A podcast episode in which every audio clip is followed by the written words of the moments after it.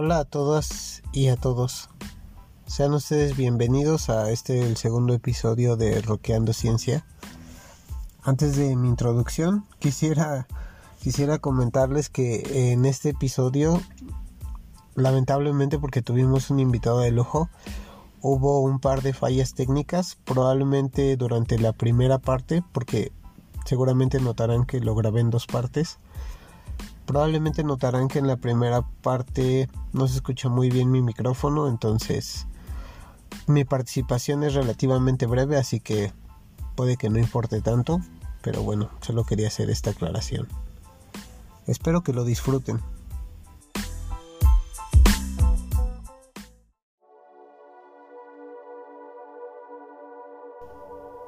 Al principio se encontraba la nada si es que podemos llamarle así. Aquí no había espacio, no había tiempo, aquí no había materia, no había planetas, no había estrellas, no había ni polvo. No había luz y tampoco existía el sonido, solo la nada. Pero justo en esta nada existía un potencial desorden, o al menos eso nos cuentan. Es decir, había un equilibrio tan frágil y endeble que la más insignificante variación sería suficiente para cambiarlo todo. Una alteración aparentemente insignificante. Y esta alteración sucedió. Este frágil y delicado equilibrio se rompió creando espacio y tiempo. Acompañados de una cadena de sucesos donde se liberó energía, se creó materia que cambiaba su forma y composición de manera súbita a medida que sus partículas chocaban entre sí. Y solo cuando esta cadena de eventos empezó a expandirse, aparentemente también empezó a enfriarse. Y se formaron entonces nubes de polvo, que a su vez construyeron estrellas, planetas y galaxias, con sus respectivos depredadores cósmicos. Todo esto parece muy simple y tal vez reduccionista, tanto que nuestra memoria nos puede llevar o traer a la mente animaciones que ya hemos visto, o combinarlas e imaginar escenarios impresionantes donde todo esto ocurre mientras escuchas esta narración. Pero sabemos intrínsecamente que no es así de simple. Y aún así, aquí estamos, 13.800 millones de años después, representando con nuestra existencia apenas una ínfima parte de la vida del universo, pero disfrutando y admirando su incomparable grandeza.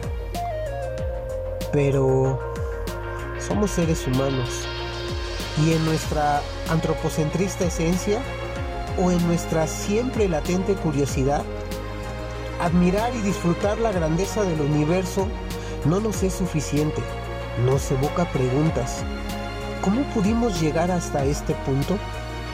¿De dónde viene todo lo que vemos? Nos lavamos la cara, mientras nos vemos al espejo nos preguntamos, ¿de qué diablos estoy hecho? ¿De qué está compuesta esta agua? Y durante al menos un par de milenios, una muy superior cantidad de preguntas nos han llevado a construir instrumentos cada vez más sofisticados y precisos que nos ayuden a resolver esa interminable lista de cuestionamientos y con cada respuesta encontramos más incógnitas. Nos decimos que falta algo, que no tenemos el cuadro completo, nos convencemos de que debe haber algo más. Entonces miramos hacia afuera, levantamos la vista y salimos a explorar Usamos la tecnología para aventurarnos en el conocimiento del espacio exterior, con nuestros telescopios y las naves espaciales. Con instrumentos potentes vamos cada vez más lejos en el espacio y más atrás en el tiempo. Pero a la vez, también seguimos mirando al interior. Usamos microscopios para entender el funcionamiento de nuestro organismo, para conocer de qué estamos hechos. Queremos ver más allá de nuestras células, más allá de las moléculas que se mueven entre ellas, más allá de la estructura del átomo. Necesitamos saber cuáles son esos componentes fundamentales de la materia. Y parece, parece que tenemos algunas respuestas.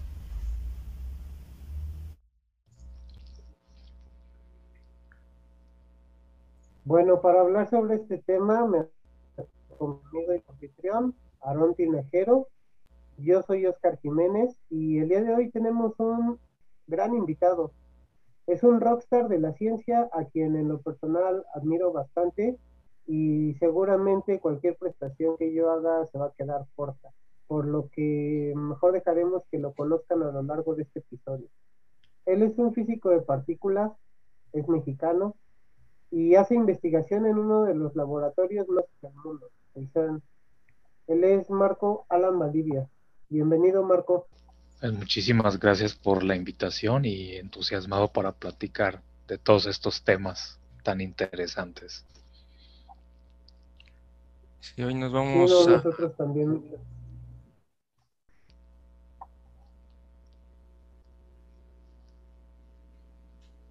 Pues, ¿por qué no empezamos antes en el tema de la física y demás? Yo creo que para todos es interesante, aunque muchos ya te han escuchado en otros canales, pero bueno, quienes no, no está de más. Este, ¿Qué te parece? Empezamos por conocer un poquito, Alan, tu, tu formación académica, empezando por, por la universidad y tu camino al. Seguramente no es nada fácil llegar ahí, ¿no? Eh, sí, ciertamente, bueno, les puedo contar que el resumen así a grandes rasgos es que yo estudié ingeniería física en la Universidad de Guanajuato, concretamente en la división de ciencias e ingenierías, y de ahí fue especializándome en el área de altas energías. Eh, como bien lo mencionaban, mi especialidad es en física de partículas, pero digamos solamente para eh, especificarlo un poco, si le hacemos tres grandes divisiones entre física teórica de partículas, física de detectores de partículas y física de aceleradores de partículas, mi, mi especialización sería más bien en la parte de aceleradores, Es decir, no tanto en lo que sucede durante ni después de las colisiones, sino principalmente todo lo que tiene que ocurrir para que las colisiones sucedan en primer lugar, ¿no? y eventualmente eh, realicé la maestría y el doctorado en el CERN. Fue un proceso, pues efectivamente, con bastantes eh, detalles que, aclarar. En varias oportunidades lo he podido hablar extensamente, quizá en, otras intervenciones, pero en realidad eh, fue más un detalle de poder empezar a hacer colaboraciones o especializarme en esos temas incluso antes de ir hacia este centro de investigación y eventualmente mediante opciones como los eh, concursos nacionales experimentales concretamente fue que se me fueron abriendo las puertas para empezar a, hacer algunos algún tipo no de trabajo en, en el CERN. Y eventualmente pues eh, viendo los resultados de estos primeros contribuciones pues es que se me invitó tanto a realizar la maestría y el, y el doctorado, ¿no? Entonces aproximadamente desde el 2015 he estado eh, pues eh, colaborando, trabajando en o con el CERN y pues realmente incluso en la actualidad, ¿no? Aunque físicamente en este momento no me encuentre ahí, porque ya estoy terminando, digamos, los últimos detalles para hacer mi defensa de tesis de mi investigación, ¿no? Que tantos años ha tomado. Oye, ¿podemos saber de qué, va tu, de qué es tu tesis? Sí, em, en el contexto del descubrimiento del bosón de Higgs, eh, aclarando que justamente sucedió en una de los dos tipos de máquinas que se construyen para estos propósitos. Uno de estos es las máquinas de exploración y el otro son las máquinas de precisión. El gran colisionador de drones precisamente eh, se construyó con uno de los objetivos principales de descubrir la energía eh, y por lo tanto la masa de la partícula que conocemos como bosón de Higgs, pero conociendo ahora cuál es esta propiedad, pues eh, por varios años se ha desarrollado la propuesta de un posible sucesor del LHC, que es el FCC, que es el Future Circular Collider, que en su primera etapa eh, de colisiones de electrones con positrones, busca tener una precisión sin precedentes para poder estudiar las propiedades de esta partícula.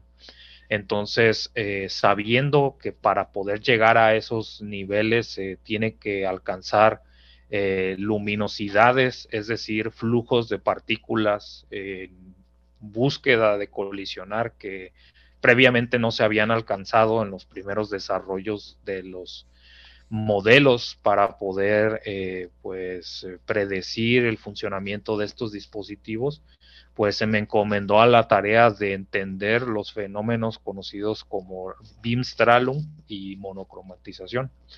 Beamstrahlung no es otra cosa que el hecho de que las partículas en general con carga eléctrica cuando se someten a una aceleración emiten radiación electromagnética y cuando esta aceleración está dada por la interacción electromagnética con el haz que se encuentra circulando en dirección opuesta a las partículas, eh, digamos, en colisión, pues estas se encuentran en un campo magnético altamente intenso, concentrado en una muy pequeña región del anillo, provocando una pérdida de energía mediante este mecanismo de Pinstral y a su vez este modifica las propiedades geométricas del haz y a su vez estas modificaciones alteran justamente la propiedad que se conoce como luminosidad, que es el número de eh, partículas que pueden colisionar por unidad de tiempo, por unidad de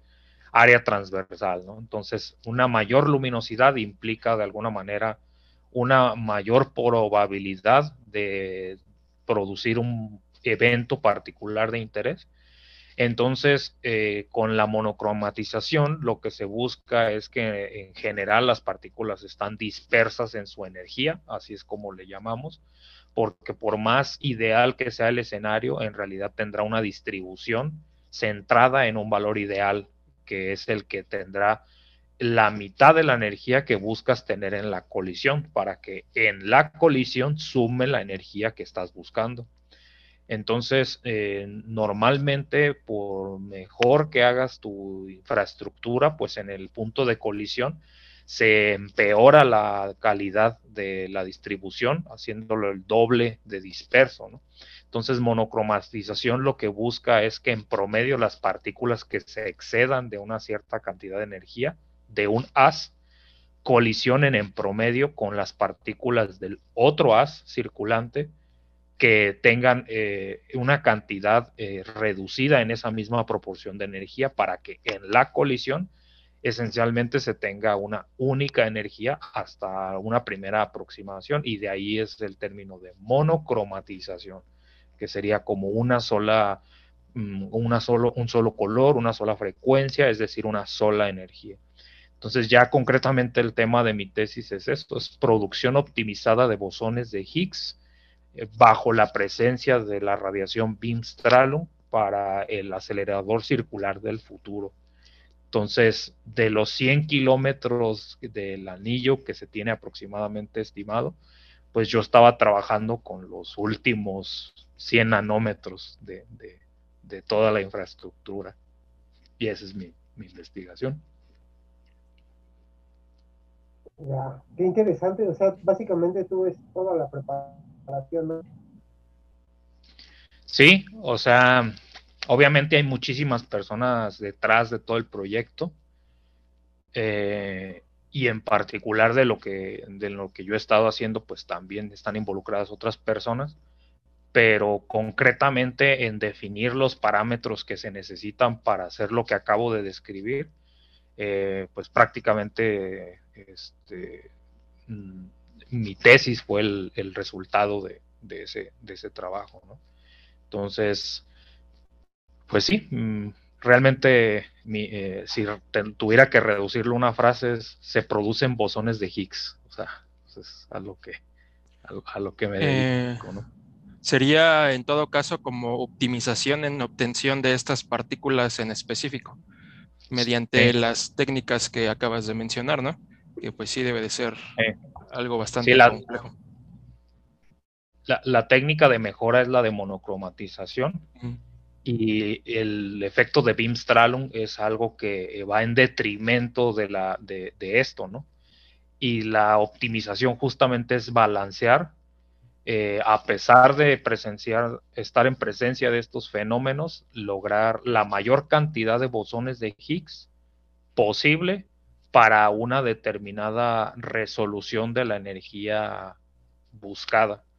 Entonces se obtienen curvas en donde digo, mira, pues si, si lo que necesita el experimento es tal precisión, eh, concretamente poniéndolo en números, la energía del bosón de Higgs es de aproximadamente 125 volts y justamente la resolución nominal antes de que yo hiciera mi propuesta era de aproximadamente más menos 40 volts y resulta que para poder realizar los estudios de precisión que se necesitaban en ese canal de producción en particular, que es el canal de producción directa, es decir, una colisión de un electrón con un positrón dando eh, eventualmente un bosón de Higgs, eh, necesitaba una mejoría en al menos un factor de 10 de, mejoría. ¿no? Entonces eh, se, encuentra cuál es la relación de cuántos bosones de Higgs se es capaz de producir máximo para una determinada precisión. Entonces eso ya es relevante.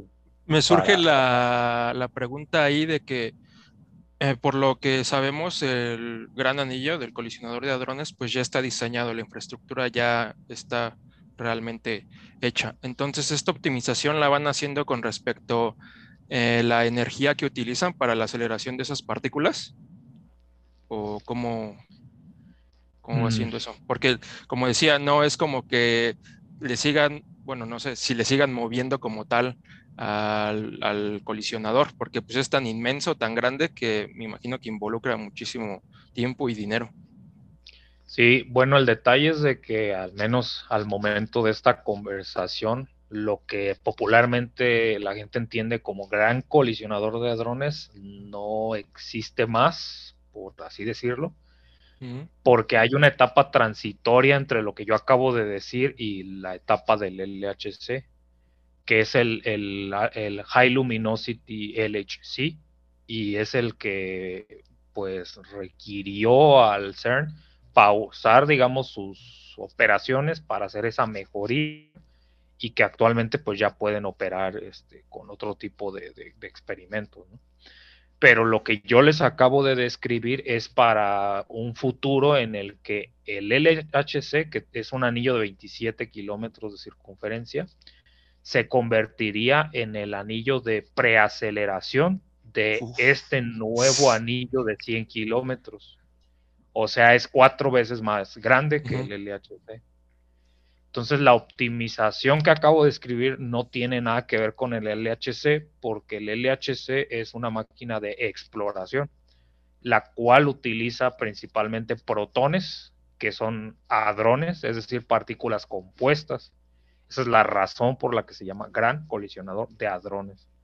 Entonces, al ser hadrones lo que se colisiona, el estado inicial de la colisión no es necesariamente fijo, pues los estados en los que puede eh, estar un protón a la hora de colisionar, eh, mediante múltiples interacciones, eh, obviamente involucrando la electrodinámica, pero también la cromodinámica, por ejemplo, o sea, es algo más complejo que justamente permite producir eventos más diversos, pero menos precisos.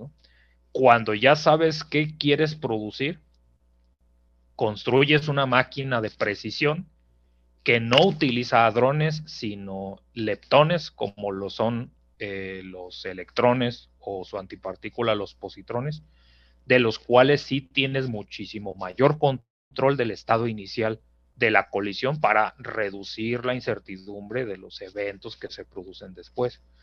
Entonces, la optimización que yo, que yo describo realmente tiene que ver con manipular eh, otro tipo de parámetros que tienen que ver, por ejemplo, con el tamaño de los haces eh, que van a interaccionar con los haces que circulan en la dirección opuesta, porque eso determina, por ejemplo, la luminosidad.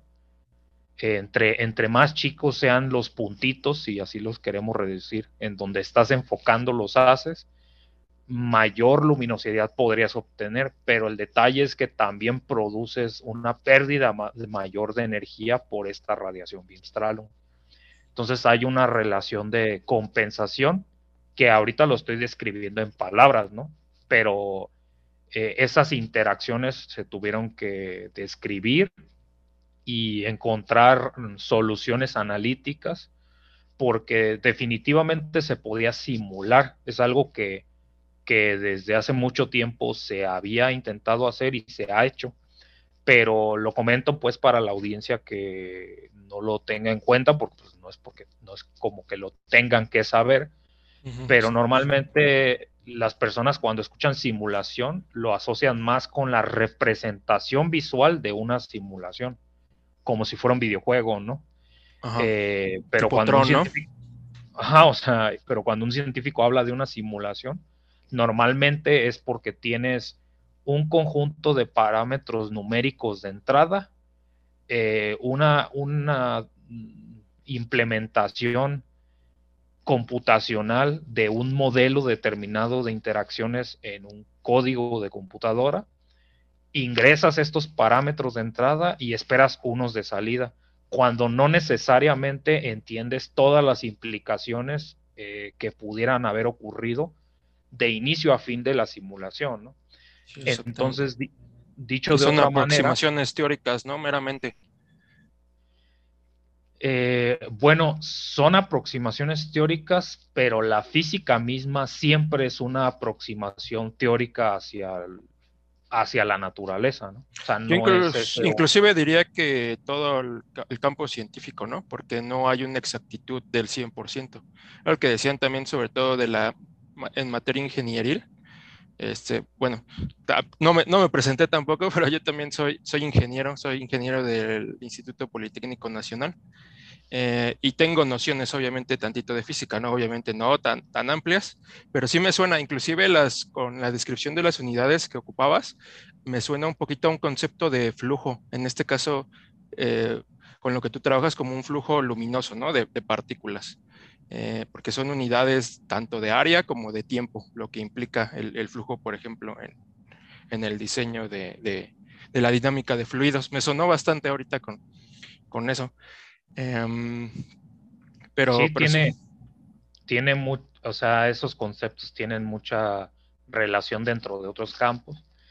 Por ejemplo, el, el término de monocromatización también existe dentro de la óptica, pero con prácticamente las mismas implicaciones, solamente que las partículas con las que trabaja son fotones. Eh, pero sí, de hecho, el diseño mismo de los aceleradores, eh, en más de un sentido, o sea, es matemáticamente equivalente a hacer descripción de arreglos ópticos de lentes eh, convergentes, divergentes. De hecho, se utilizan hasta las mismas simbologías pero con la diferencia de que eh, lo que serían lentes divergentes o convergentes en realidad son dipolos magnéticos, eh, electromagnetos que producen campos prioritariamente del orden dipolar, para ser más preciso. Eh, estos campos son los que permiten mantener en una trayectoria aproximadamente circular, pero los de orden cuadrupolar son los que son equivalentes a estos lentes que describí, que permiten enfocar o desenfocar. Y esa era mi pregunta, la primera que hice, si es que el, ya estaba diseñado el, el acelerador, entonces tú estabas orientado a ver con qué potencia, por así decirlo, vas a ocupar esos cuadrupolos o dipolos para este, lograr esta aumento en, la resolución de los resultados que, están buscando, en este caso de las partículas de bosón de Higgs. Sí, en realidad podría decir que el, colisionador ya tiene lo que se llama un diseño base.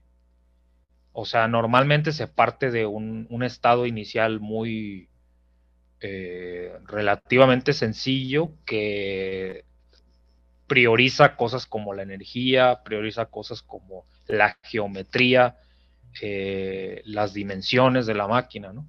Pero ya cada grupo de diseño o los subgrupos del grupo del diseño se van enfocando en optimizar ciertas características del acelerador.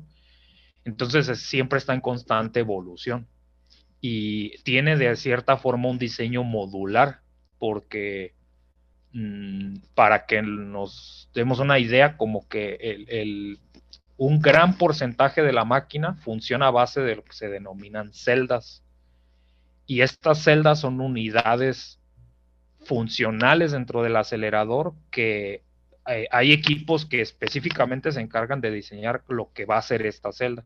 Y esta celda es un arreglo específico de, electroimanes, ya sean dipolos, cuadrupolos, sextupolos y, eh, octupolos incluso.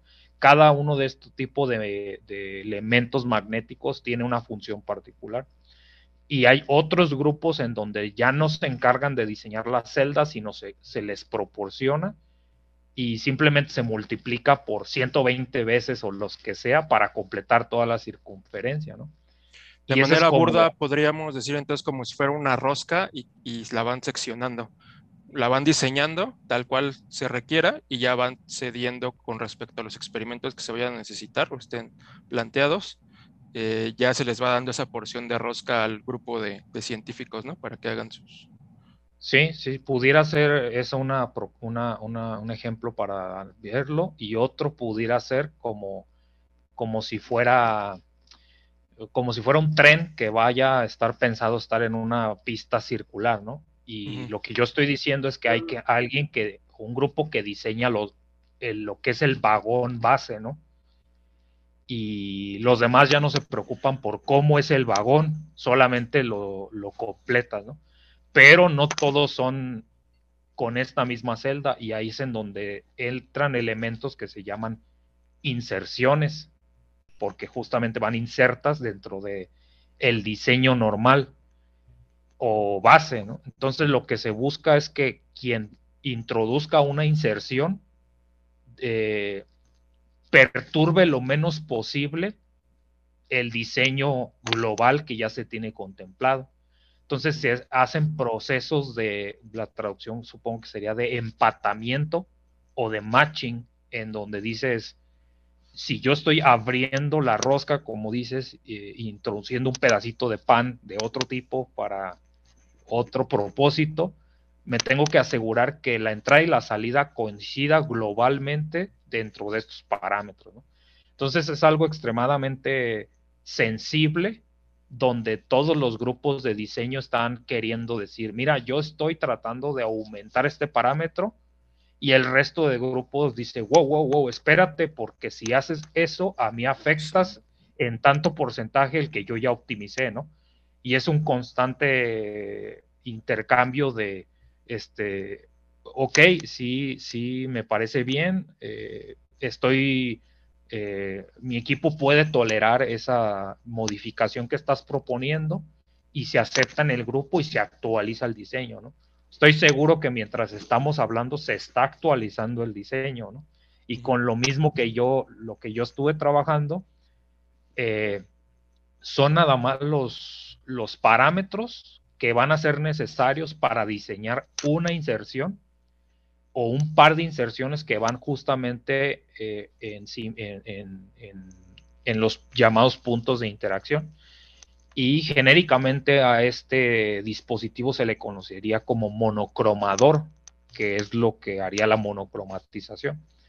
Entonces, eso ya no lo he realizado yo y no significa que lo tenga o no lo tenga que hacer. O sea, es posible que en una siguiente etapa de mi carrera haga, realice un postdoc en donde ya sabiendo eh, el modelo que me permite hacer esas simulaciones, que eso no lo mencioné, pero la, relevancia de esto es de que por más que pudieras hacer una simulación, te podía tomar, no sé, una semana en responder algo trivial como de si le muevo esto, ¿qué pasa con toda la todo lo que ya teníamos, ¿no? Y te estoy hablando de que incluso utilizando recursos como eh, la conocida, el cómputo grid del mismo CERN, que es una supercomputadora hecha de supercomputadoras distribuidas en el CERN y en todo el mundo, ¿no? Y con el modelo que yo pude encontrar y, probar y que a la fecha de que estamos hablando ya está publicado, eh, pues una revista indexada por pares, un artículo científico, logré reducir de siete días a un cálculo de siete segundos. ¿no? Entonces, ahora ya podemos optimizar cosas. En lugar de responder una sola vez, puedes responderlas, o sea, hacer un mapeo en un espacio de parámetros que antes era inviable computacionalmente hablando, ¿no? Eh, entonces, por eso fue algo trascendental para, para, el proceso de diseño, ¿no? Teniendo ahora ya esas respuestas, eh, repito, la idea es diseñar esta inserción que presumiblemente, si son, por ejemplo, cuatro puntos de interacción. Cada punto de interacción tendría un monocromador antes para inducir la monocromatización y después para desmonocromatizarlo, por así decirlo, y dejar inalterado el diseño global. Entonces se requerirían ocho de estas inserciones, ¿sí me explico? Entonces es una colaboración entre muchos grupos. Ah, porque aparte, para alguien que diseña la inserción, va a decir, pues mira, ocupamos este, dipolos de tanto campo magnético, cuadrupolos de tanto campo magnético, con estas tolerancias y así, ¿no? Entonces, esa información se le da al grupo del diseño de electromagnetos y ellos tienen que ingeniárselas para decir, oye, eh, este campo es inalcanzable, ¿no? O sea, te pasaste por tantos ah, ok, yo, yo no sabía porque yo no diseño los magnetos, entonces busquemos otra alternativa. Entonces es prácticamente todos los viernes, salvo excepciones, es estar en la, en la reunión del grupo de diseño del FCC. Eh, y cada quien dice, bueno, esta semana hice este avance en esta cosa. Tú dices, pues, este, para hacer esto yo requiero de estos magnetos, de este, lo que sea y el resto del grupo pues está ahí para quejarse si lo que estás diciendo es eh, una locura, ¿no? Sí. Pero el punto es de que como grupo eh, todo vaya evolucionando de manera coherente, ¿no? Porque todos no podemos ser expertos en todos los campos que se requieren del acelerador. Sí. Pues, yo te quería decir, porque nos fuimos, nos fuimos bien directo a los aceleradores. Sí, también. Eh, y quería como partir, de, partir del principio, ¿no? Algo que a mí siempre se me quedó grabado de la primera vez que te escuché, es que el conocimiento se construye sobre conocimiento, ¿no? Entonces, ¿por qué no para llegar a, a, que quienes nos escuchan entiendan un poquito más todo esto, empezamos por el principio, ¿no? Normalmente cuando vamos a la escuela, a nivel básico, nos enseñan que la materia que conocemos está compuesta esencialmente por moléculas, que a su vez están compuestas por átomos, y nos enseñan que el átomo tiene electrones y un núcleo que tiene electrones, ¿no? Hasta ahí. Entonces, a cierto nivel, sobre todo nivel básico, y más en México, porque en otros países entiendo que es diferente, conoce esto pero sé que hay, hay algo más, hay una tabla periódica, este, bueno, se le puede decir así, ¿no? Pero como de los elementos la hay de partículas, tiene que ver con el modelo estándar. Quiere decir que todavía atrás del átomo hay materia indivisible. ¿Nos puedes ayudar un poquito, si quieres, por definir de entrada qué es el modelo estándar? Ok.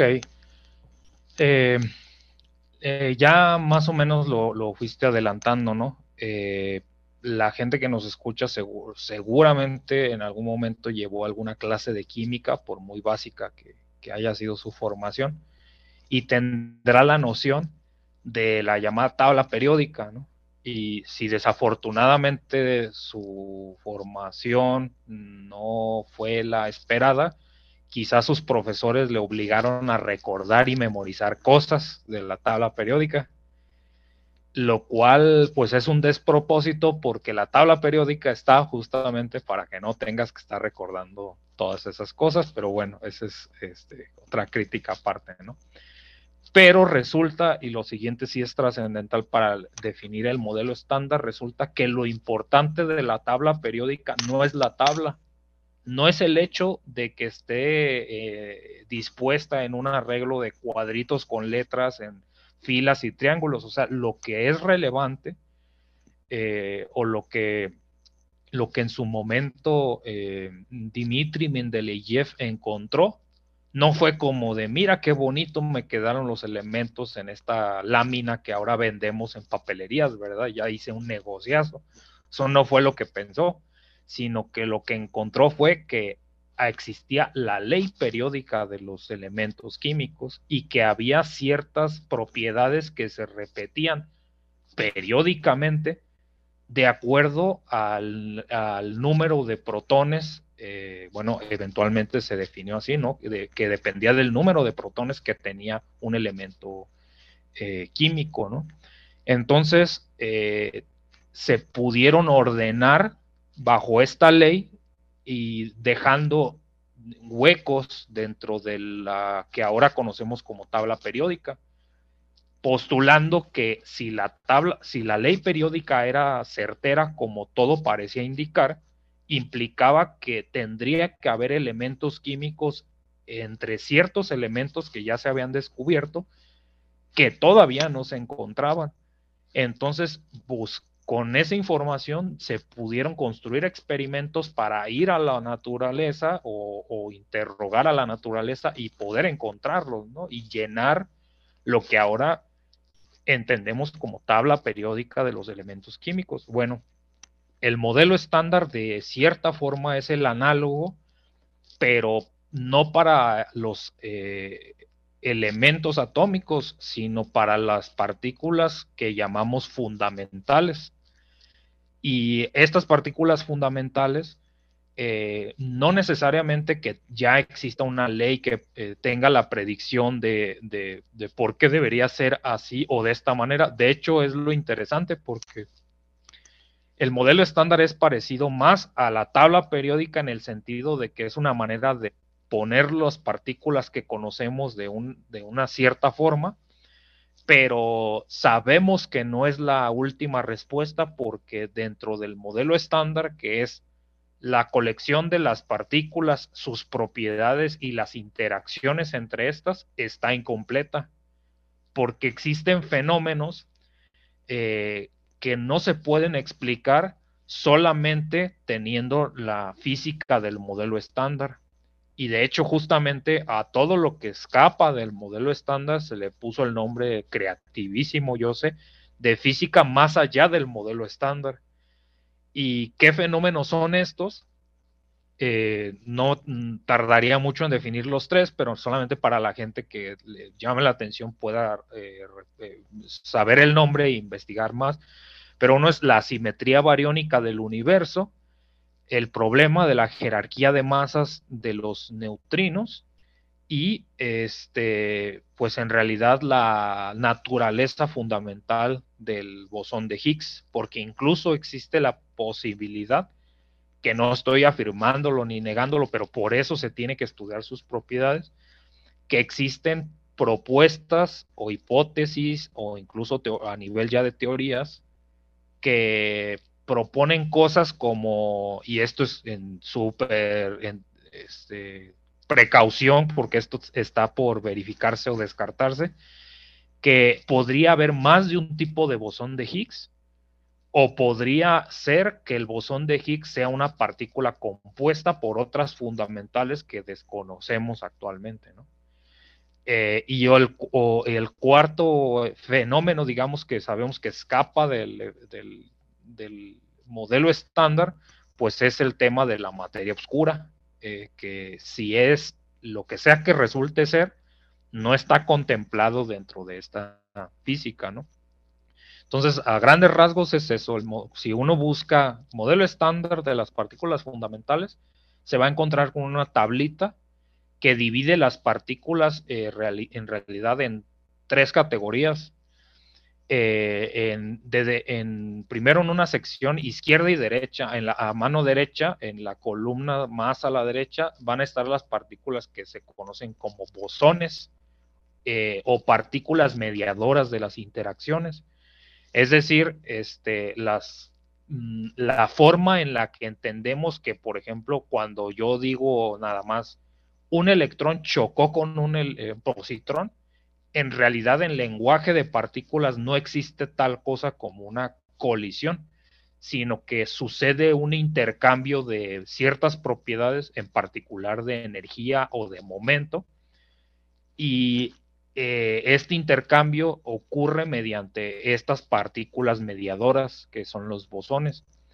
Eh, pareciera como algo muy ajeno a, nuestra realidad, pero en realidad eh, una de las partículas de tipo bosón es el fotón, que es la mediadora de la fuerza de la interacción electromagnética, de la cual eh, tampoco no voy a traer tantos detalles, pero podríamos decir, con ciertas comillas, que es de lo que se compone la luz, ¿no?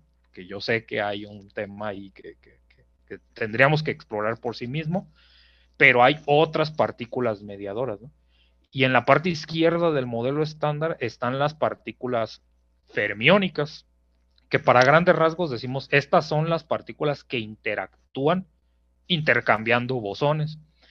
Eh, y asimismo, estas partículas que son de las cuales se constituye todo lo material en el universo que conocemos, eh, porque hay parte del universo que sabemos que existe, pero que no entendemos, como la materia oscura, pero de la que sí queremos entender, eh, a su vez está dividida en dos familias. la familia, la categoría de abajo son eh, los leptones y la categoría de arriba, a la izquierda todavía, es la de los quarks.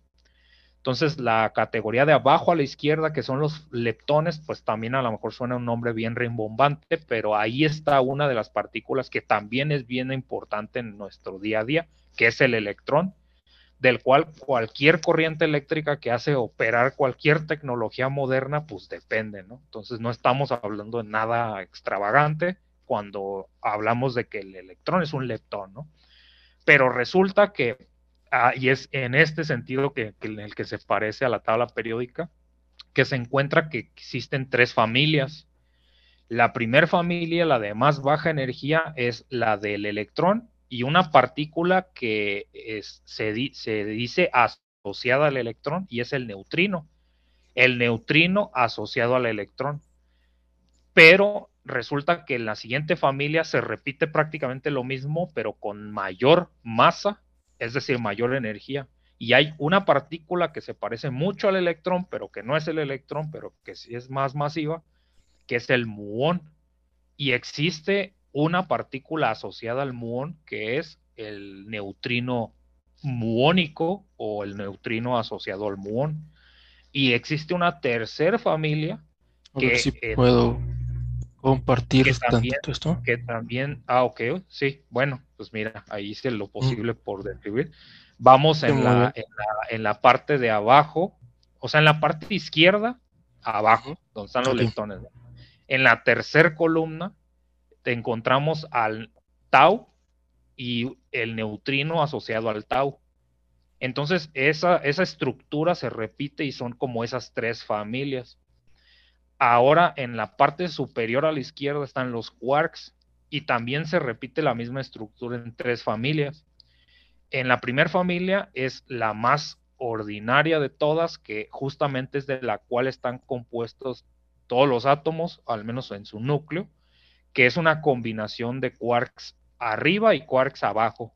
O bueno, si me disculpan, pues hablar en, sus nombres en inglés. Up, down. Los quarks up y los quarks down, ¿no? Entonces, si, si, observan, tiene una carga eléctrica eh, solamente que es una fracción. El quark up tiene dos tercios de carga y el quark down tiene menos un tercio de carga. Entonces, por ejemplo, si... La otra propiedad es el spin. O sea, ahorita no he querido hablar del spin porque también... hablar, de, hablar de spin siempre es un este, caos. Desde el punto de vista químico, me imagino que físico todavía más. Bien, sí, sí lo es, ¿no?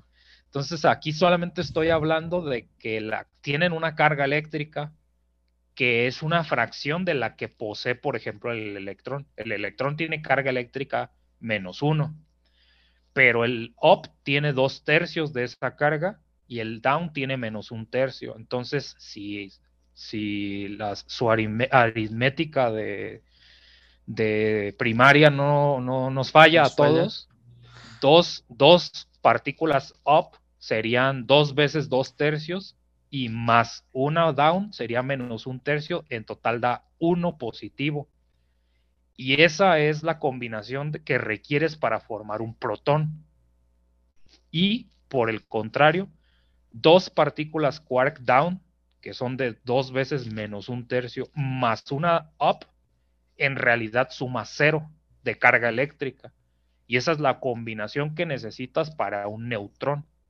Entonces, si ya les, si acabo de describir que el electrón es una partícula fundamental y cómo construyes a partir del quark up y el down el, el protón o el neutrón, toda la química que conocemos se explica solo con esas tres partículas. Bueno, mm, quizá el noventa y tantos por ciento, porque habrá fenómenos que no, ¿verdad? Pero para fines prácticos, lo que la gente dice, sé de química, solo con esas partículas construyes todos los átomos de la tabla periódica. Todos Podría decirse que le da sentido a la materia que conocemos, simplemente la interacción de estas partículas. Exactamente, ¿no? Entonces, sabiendo cómo se relacionan mediante la interacción eh, electromagnética, la interacción nuclear fuerte y la interacción nuclear débil, con eso explicas el universo que es relevante para tu día a día, todo el universo que, pudiera. Ahora la gente que nos escucha es, ¿y qué rayos con las demás partículas, no? Todo lo demás pues de la tabla. Entonces, eh, imaginen que con las otras partículas se pueden hacer combinaciones tan exóticas como quieran, bajo ciertas reglas que son las, las reglas que se saben del modelo estándar, pero resulta que la principal razón por la que no existe estructura material en, la, en el universo que identifiques compuesto de eso es porque son altamente inestables. De hecho, hay una relación entre mayor sea la masa de sus constituyentes, es más probable que sea más inestable. Entonces, en la naturaleza no encuentras ese tipo de partículas compuestas que podrías llamar exóticas, ¿no? ¿Dónde sí las puedes encontrar para estudiarlas? En un colisionador de partículas. O sea, es incluso al revés. Un colisionador de partículas es un dispositivo que a propósito está diseñado para producir esas otras partículas elementales y compuestas que en el día a día no existen de manera estable. Y si no fuera por eso, no conoceríamos estas propiedades que están resumidas en esta tabla, pero obviamente, o sea, eh, hay, un, hay un librito que se llama The Particle Data Book o sea, el libro de la pues, información de las partículas, ¿no? Y originalmente, o sea, al inicio del campo, pues era casi casi una revista, un folletito, ¿no? Con eh, los parámetros numéricos de las propiedades que se habían encontrado. Hoy en día ese libro, que cada año se actualiza, prácticamente es, bueno, pues ya la gente que nos escucha tendrá que buscarlo en, internet o en un museo a qué me refiero, pero prácticamente una sección amarilla, ¿no? Un un este, directorio telefónico gruesísimo de toda la información que, se ha ido, que se ha ido recolectando, ¿no? Y eh, la última categoría de partícula que tiene su posición especial justamente está más hasta arriba a la derecha, que es el bosón de Higgs. Y quizá les pueda parecer extraño o no, pero lo más sorprendentemente complejo del bosón de Higgs es lo extremadamente simple que es. Tiene un spin de cero, tiene una carga eléctrica de cero y aún así... tiene eh, masa. Eh, bueno, o sea, tiene masa, sí, tiene, ahí se representa como 126 gigaelectron volts por eh, unidad de eh, velocidad de la luz al cuadrado. Y en realidad, pues falta especificar la precisión, que es lo que yo les decía, ¿no? Este, que, que, es, es 125, 126, punto qué, ¿no? Y con qué resolución. Esa es la, la, lo que falta por, por responder. Y a grandes rasgos, este, pues ese es el modelo estándar. Eh, obviamente contadito, ¿no? Matemáticamente hablando, eh, cada tipo de partícula es un mundo de complejidad, eh, porque se trata de manera diferente y mediante interacciones diferentes, ¿no? Entonces, por ejemplo, ya había hablado de las interacciones, tres en particular, ¿no? Las que conocemos como fundamentales en realidad son cuatro y la que no mencioné fue la gravedad o la interacción gravitacional. Y el problema es que justamente... El eh, rollo que se traen para unir la cuántica con la relatividad, ¿no? Exactamente, ¿no? La, la, problemática es que bajo estas condiciones de experimentos que se pueden realizar, eh, a pesar de que la gente popularmente asocie la gravedad como una fuerza no sé, fuerte, por así decirlo. una interacción muy predominante.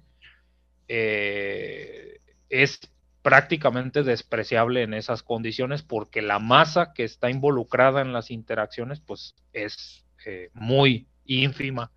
O sea, en realidad los efectos gravitacionales los podemos eh, tener en todo el universo porque son grandes acumulaciones de materia las que se dan, ¿no?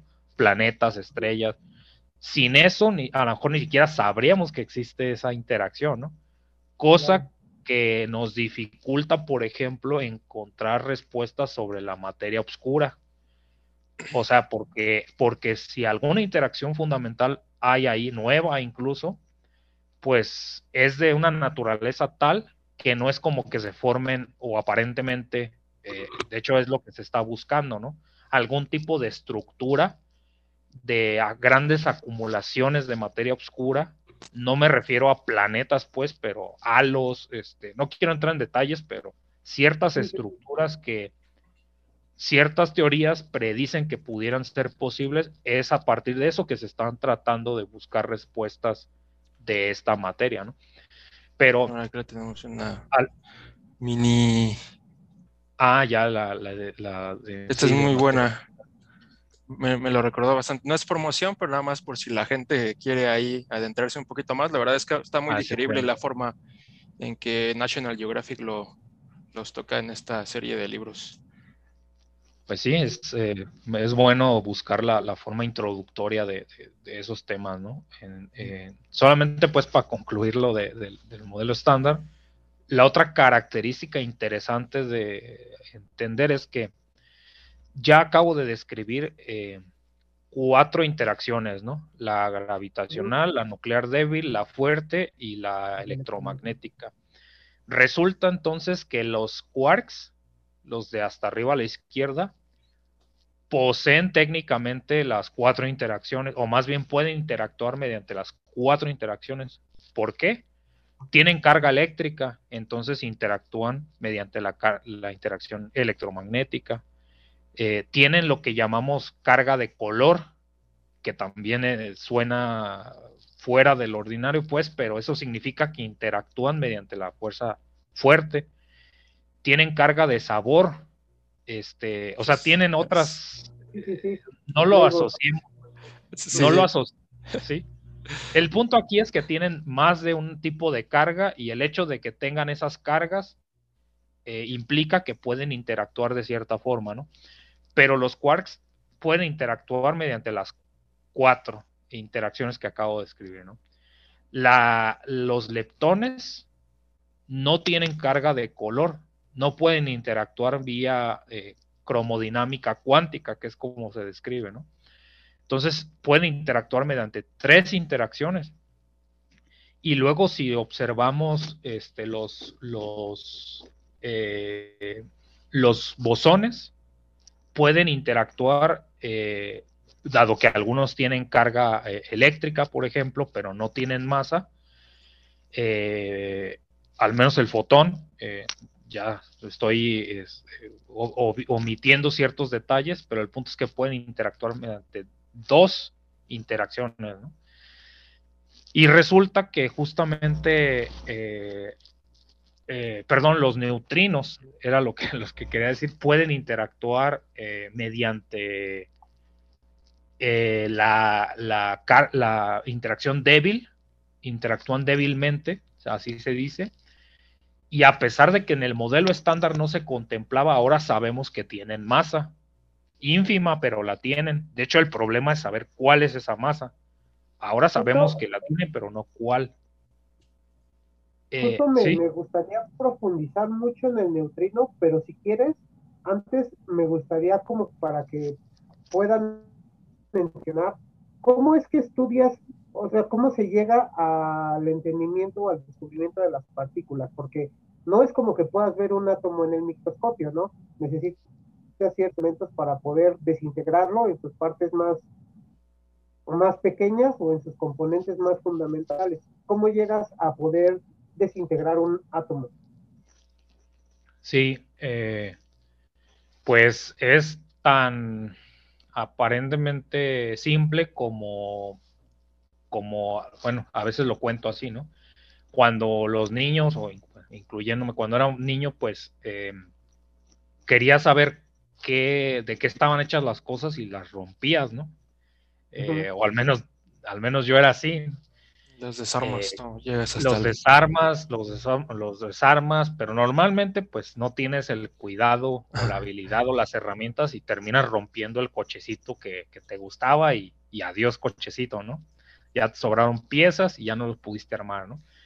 Pero esencialmente es la misma idea, o sea, no es tanto, cuando hablamos de desintegración en física es otro fenómeno en realidad, ¿no? Ah, por ejemplo, la, eh, en, términos de un decaimiento, por ejemplo, ¿no? Entonces, aquí lo que pasa es que eh, tú haces colisionar, mm, sí puedes colisionar concretamente iones, es decir, átomos que, a los cuales se les ha desprendido o agregado un cierto número de electrones que no los hacen neutros, y como tienen una carga neta, eh, una carga eléctrica neta, puedes acelerarlos mediante un acelerador de partículas y hacerlos colisionar.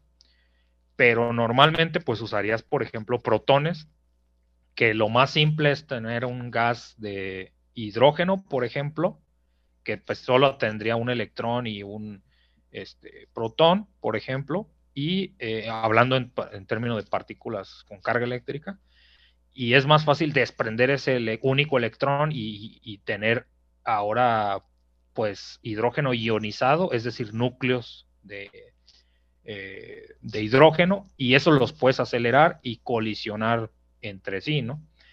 Ahora el detalle, y quizá no sea satisfactoria la descripción que voy a hacer, pero lo, único que, que, es relevante a este nivel tan fundamental es cuál es la energía eh, de, las partículas por separado, porque eso va a determinar cuál es la energía que pueden tener a la hora de colisionar. Y teniendo en cuenta la energía de la colisión y las propiedades que antes, durante y después se tienen que conservar, como la carga eléctrica neta, todas las cargas estas que les estaba contando, tengan o no tengan, se tienen que conservar. Limita qué partículas se pueden producir a partir de esta colisión. Entonces, solo, solo si, si yo te digo, colisionamos un protón con otro protón, eso no te garantiza nada de qué resultado vas a tener como colisión. O sea, eh, lo más probable es que vuelvas a tener otros dos protones, es decir, que no hubo ningún proceso eh, nuclear ahí, ¿no? Pero estamos obviamente quitando esos que no nos interesan, ¿no? De los de los que sí se producen y que son de interés, pues hay una gran variedad de fenómenos que la, física de partículas pues estudia de todas las posibilidades, cuál es la probabilidad de que suceda esta, cuál es la probabilidad de que suceda esta otra, y así sucesivamente, y depende de la energía. Entonces muchas veces vas a ver, por ejemplo, no sé, la una, una, un evento particular que sería, no sé, cómo produces bosones Z a partir de un electrón y un positrón. Ah, pues esa probabilidad, que de hecho eh, eh, también es un término técnico, pero para la gente que lo quiera saber, le llamamos la sección eficaz, que esta sección eficaz, a pesar de que está relacionado con una probabilidad, no es un número adimensional, lo cual lo hace un poco mm, más difícil de, interpretar, sino que tiene eh, unidades de, de área en realidad. Y voy a explicar cuál es la solución a esto, ¿no? Pero el punto es que la sección eficaz de un evento es lo que te relaciona la probabilidad de que cuando tengas esa energía ocurra ese evento. Entonces, eh, si tú quieres producir un evento particular, pues más te vale que la sección eficaz de ese evento a esa energía predomine por sobre otros posibles fenómenos que se puedan dar, porque si no te produce ruido, o así le denominamos, ¿no? Eventos que, que no son de tu interés, pero que se van a estar dando ahí de todos modos, ¿no? Y ahí es en donde entra en juego la luminosidad, ahora sí, porque si recuerdan, les decía que la luminosidad tiene unidades de, número de eventos dividido entre el área, dividido entre el tiempo. Entonces la luminosidad, cuando la multiplicas por la sección eficaz de ese evento, te deja el número de eventos entre el tiempo, el tiempo. es decir, la tasa de producción de ese evento. Entonces, es otra manera de entenderlo. Puedes pensar que la luminosidad es algo que tiene que ver con la tasa de producción dividida entre la luminosidad. O sea, así la podrías definir, ¿no? O podrías definir la luminosidad este, en términos de la... ¿Sí me explico? O sea, es una... Son tres variables, ¿no? Una ecuación relativamente eh, sencilla y algebraica, ¿no? El punto es, ahora sí, tratando de responder de cómo se ¿Cómo se producen? Se producen así y de muchas otras maneras, no solo colisiones. De hecho, naturalmente, eh, la gente le sonará el fenómeno de los rayos cósmicos. También el hecho de que los rayos cósmicos interactúen con la atmósfera producen una serie de eventos que incluso son cascadas de eventos que, que detectores de partículas terrestres pueden observar, ¿no? O sea, la producción de partículas, entre comillas, exóticas, sucede en todo momento, independientemente de que tengamos colisionadores. El problema es que este, pues no los puedes controlar, o sea, tú no decides cuándo suceden esos eventos. Y el otro es que este, pues son inestables, ¿no? Entonces no puedes estar teniendo detectores en todo el mundo a ver qué, rayos pasa. Por eso es la ventaja de tener un colisionador. La pregunta relevante entonces es cómo los detectas. Entonces ahí es donde entra todo el campo de la, física de detectores de partículas y también la manera más simple de entenderlo es saber que en cualquier dispositivo que tienes, por ejemplo un teléfono celular que tiene cámara, esa cámara le llamas cámara, ¿no? Una cámara fotográfica, pero en realidad es un detector de partículas, o sea, es un detector de fotones concretamente pero no de cualquier tipo de fotón, sino de los que tienen la, una frecuencia que corresponde con el espectro visible humano, ¿no? Hablando de eh, antropocentrismo. Em, pero 680, 680 nanómetros, ¿no? Sí, 400, 700 esa, esa, sería la longitud de onda, ¿no? Pero pues hay una regla para pasarlo a, la, frecuencia, ¿no? Pero el punto aquí es de que están diseñados para detectar un, tipo particular de partículas y dentro de un cierto rango, ¿no? Y usualmente, aunque no digo que no haya otras formas, pues suele ser una superficie plana en donde este, pues un chip de silicón absorbe o, tiene la interacción, etcétera, etcétera, etcétera, ¿no? Bueno, pues para otro tipo de partículas, pero también puede ser los mismos fotones, eh, los, las, los, gente que diseña los detectores de partículas, pues lo principal que tienen que ir eh, segmentando es, por ejemplo, entre más o menos masiva sea la partícula, entre mayor o menor sea la energía con la que se van a, producir o entre mayor o menor sea eh, su carga eléctrica. De hecho, sabiendo la, carga eléctrica eh, y sabiendo que con los dipolos una carga eléctrica de, una, de un signo se, se desviaría en un sentido y las del otro signo se desvían hacia el otro, ahí es un primer enorme filtro de saber este, si es una partícula que tiene carga y de qué signo, ¿no? Entonces, como que una primera etapa de detección hace esa, esa segmentación. Y una segunda etapa, pues ya se pregunta, por ejemplo, cuál es la, o sea, de la misma física de partículas se sabe también, por ejemplo, cuál es la probabilidad que una partícula de este tipo, con estos parámetros, a, a, través de cierta distancia deposite qué cantidad de energía. Y de manera, pues, no, no, con, no de casualidad, a este tipo de mecanismos, pues, se les llama calorímetros, aunque nada tenga que ver, eh, en principio, la temperatura, ¿no? o sea, lo que importa es cuánta energía se deposita en un cierto material. Y, por ejemplo, si no es posible hacer la detección directa, se realizan otro tipo de, detecciones como indirectas. Por ejemplo, hay, un, hay dispositivos que se llaman fotomultiplicadores, que como el nombre sugiere, pues en realidad eh, pueden permitir que,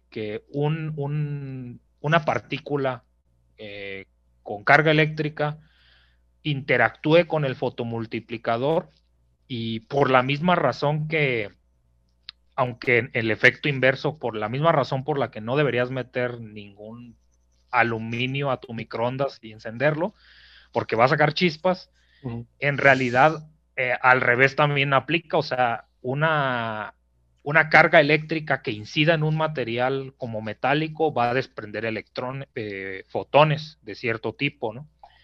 Entonces se hace un efecto en cascada porque una partícula de carga pega y desprende, lo voy a simplificar así, ¿no? Una, una sola partícula como un electrón desprende dos eh, un fotón, ¿no? Y ese fotón vuelve a pegar en otra parte y quizá puede desprender dos electrones y estos dos electrones se aceleran y desprenden cuatro fotones y se hace este proceso de en cascada, ¿no? De fotomultiplicación. Entonces a lo mejor una señal que, la electrónica no era capaz de observar, puede amplificarla para ahora sí detectarla, ¿no? Entonces, es, o sea, hay un, enorme número de mecanismos y dispositivos y, colaboran universidades de todo el mundo y, en realidad los detectores que están en estos experimentos son como no es un solo tipo de detector, sino son múltiples detectores operando como uno solo y de manera virtual se transforman pues en una enorme cámara fotográfica capaz de captar una gran variedad de distintos tipos de partículas. Entonces, otra vez, sabiendo las interacciones que sí conocemos, se pueden, este, digamos, reconstruir los eventos para saber qué colisión ocurrió en primer lugar, o sea, cuál fue el producto de la, de la colisión en primer lugar, ¿no? Digamos, viendo los residuos que dejó eh, como un trazo.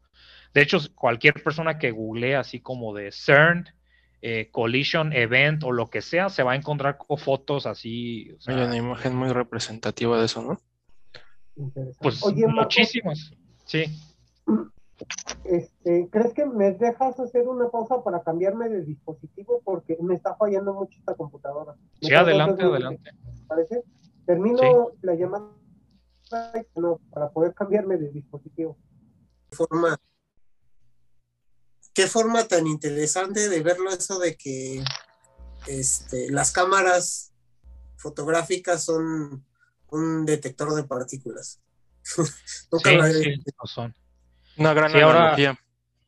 los detectores de partículas Bueno, o sea, no, es que no, es tanto una analogía, o sea, genuinamente son detectores de partículas, o sea, bueno, sí es, el principio, ¿no? Es el principio fundamental también de, es exactamente el mismo principio. Eh, por eso decía que no, no, es una analogía, es tal cual, son detectores de partículas. Propiamente. Eh, pero ¿qué iba a mencionar? Ah, que sí, o sea, esa es la relación entre colisionadores y detectores, pero eh, los colisionadores se pueden usar para muchos otros propósitos que no tienen que ver con producción y detección de partículas. Y los detectores de partículas también. O sea, en realidad son como dos circunferencias en donde el un por ciento de las aplicaciones de o sea, que tienen en común ambas cosas es lo que acabamos de describir, ¿no? Este... Justo te iba a preguntar, ¿cómo, ¿cómo detectas o cómo se detecta una partícula tan elusiva como lo es el neutrino? Porque incluso creo que aquí que en el, pico de Orizaba hay unos detectores. Eh, en realidad están enfrente del pico de Orizaba, en, ¿cómo se llama? Este, Sierra, Sierra Negra, no me acuerdo. Pero, o sea, más bien, desde donde está el observatorio Hawk, así se llama. Nada más que no me acuerdo bien las, las siglas, pero suena como cuervo. Eh, no. Como halcón, pero es en lugar de acá. Ajá. Bueno, es el observatorio Hawk. Ajá. Enfrente de donde está el observatorio está el pico de Orizaba. O sea, se alcanza a ver. Eh, por eso digo que no está en el, en el pico, ¿no? Nada más que no, me acuerdo cómo, se llama, no me acuerdo cómo se llama el, el, de enfrente. Este, entonces, sí, el tema de los neutrinos eh, tienen su propia historia bastante complicada porque justamente es el tipo de cosas que se salen de lo que el modelo estándar es capaz de incluir, de porque no todos, pero no todo, pero en particular su, el hecho de que tengan masa ese es el, lo que no está contemplado. Pero por eso, pues, eh, puedo contar lo siguiente. Resulta que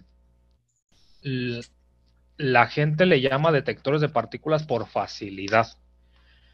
Eh, perdón, detectores de, neutrinos por facilidad. Pero resulta que si tú, pues, ya te metes a, qué ecuación eh, muy parecida a lo que la gente podría pensar como estas ecuaciones de balanceo de química, ¿no? Que, quizá, o sea, se entiendan o no, pues sí se visualiza como de tienes estos átomos y pasa esto y ahora no sé qué. Pues de hecho la simbología o, un cierto tipo de simbología pues es bastante o prácticamente la, misma, en donde dices, a ver, pues si yo tengo eh, antes del evento este, estas partículas, tengo que tener estas después del evento y todas estas propiedades que se conservan tienen que estar ahí, ¿no? Eso ya lo había mencionado.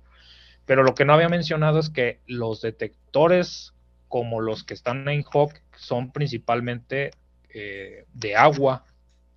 Eh, también en Japón están, eh, o estaba el Kamiokande, ahora el Super Kamiokande con, con K, o sea, lo pueden investigar, o sea, está Estéticamente también es muy impresionante, pero físicamente más, por mucho en realidad. Y la idea es la siguiente, que, al tener grandes concentraciones de, átomos, eh, de moléculas de agua, mm, lo que puede interactuar mm, eh, principalmente con, con, algún tipo de neutrino en realidad es con los antineutrinos. Eh, entonces, eh, en realidad lo que estás detectando son antineutrinos, porque si tienes un antineutrino con eh, las partículas constituyentes del átomo, eso te puede producir un fotón. y ese fotón normalmente pues tiene que seguir viajando dentro del agua y en algún momento dentro del contenedor de agua tiene que haber fotomultiplicadores entonces es una combinación entre el hecho de que la, eh, la, interacción suceda con alguna molécula de agua o con algún constituyente de molécula de agua hasta que viaje ese fotón que se produce o los que se produzcan con este con un fotomultiplicador. Ahora la pregunta es de dónde sale ese antineutrino, o sea, ahí no hay un colisionador. Lo que se está detectando es eh, justamente producto de los rayos cósmicos que interactuando con la atmósfera se sabe pues qué fenómenos van, pueden ocurrir o más bien mediante ese mecanismo se han estudiado y pues es una de las tantas maneras de las que, que tampoco se limita a eso, ¿no? Pero principalmente está diseñado para, para funcionar de esa manera. Entonces, de más de una forma es exactamente equivalente a un telescopio, eh, perdón, a un, este, a un observatorio astronómico, ¿no? Em, eh, bueno, en el, en el sentido sí de un telescopio, pero no óptico. Un telescopio óptico, pues, eh, opera con fotones en el espectro visible para poder ver, pero pues hay radiotelescopios, hay telescopios que no están detectando fotones, sino otro tipo de, de partículas. Eh, pero la idea o el principio de funcionamiento es esencialmente el mismo, ¿no? ¿A qué voy con esto? Que en particular un telescopio como el Hawk lo que hace es tener varios contenedores de agua, no es uno grandísimo. O sea, realmente, este, y hay una historia detrás de los detectores de partículas y bueno, ni modo, no me patrocina, pero tendré que darle el gol a Rotoplas. Pero, ¿Ah, o sea, no me quiero. Eh, es que hay un, hay una relación entre por qué esa empresa terminó siendo lo que es y cierta tecnología que se tuvo que desarrollar para los detectores de partículas, que no quiero adentrar esa historia porque no me acuerdo de los detalles, pero sé que la gente con curiosidad puede buscar y encontrar toda esa historia. Pero el punto es de que para más fácil son un buen de tanques tipo Rotoplas o lo más parecido a eso, distribuidos a, bueno, esta imagen que estamos observando es el interior de ya sea Kamiokande o Super Kamiokande, no me acuerdo, pero ese es el que está en Japón. Pero el que sí, los de México son como unos tanques. Ajá, en el que yo estoy mencionando es un arreglo más parecido a, imaginemos como, no sé, eh, el ojo de una mosca o algo así, ¿no? Que son como muchas estructuras, eh, en principio, independientes, pero que pueden operar como un todo y están distribuidas eh, en una determinada superficie, ¿no? Y el hecho de que estén distribuidos así permite responder otro tipo de cosas como el ángulo del cual provinieron las partículas que se detectaron. Y eso en principio también da indicios a tratar de responder algo que todavía no tenemos certeza de eso, que es de dónde provienen los rayos cósmicos, y ni siquiera hablar de una sola fuente o así, sino que qué eventos cósmicos en el universo son capaces de producir ese tipo de eventos, eh, déjeme ponerlo en, de esta manera, tan violentos, porque la energía de las partículas que se detectan en este tipo de detectores que no produjeron partículas por un colisionador, sino que están obteniendo las de las que llegan del universo, eh, son órdenes y órdenes y órdenes de magnitud más energéticas que los que somos capaces de producir aquí en la Tierra. Entonces, por eso es interesante no, no decir, es que tiene que ser una cosa o la otra. No, o sea, lo de alta energía, tecnológicamente hablando, eh, la ventaja es el control que tenemos de esos eventos.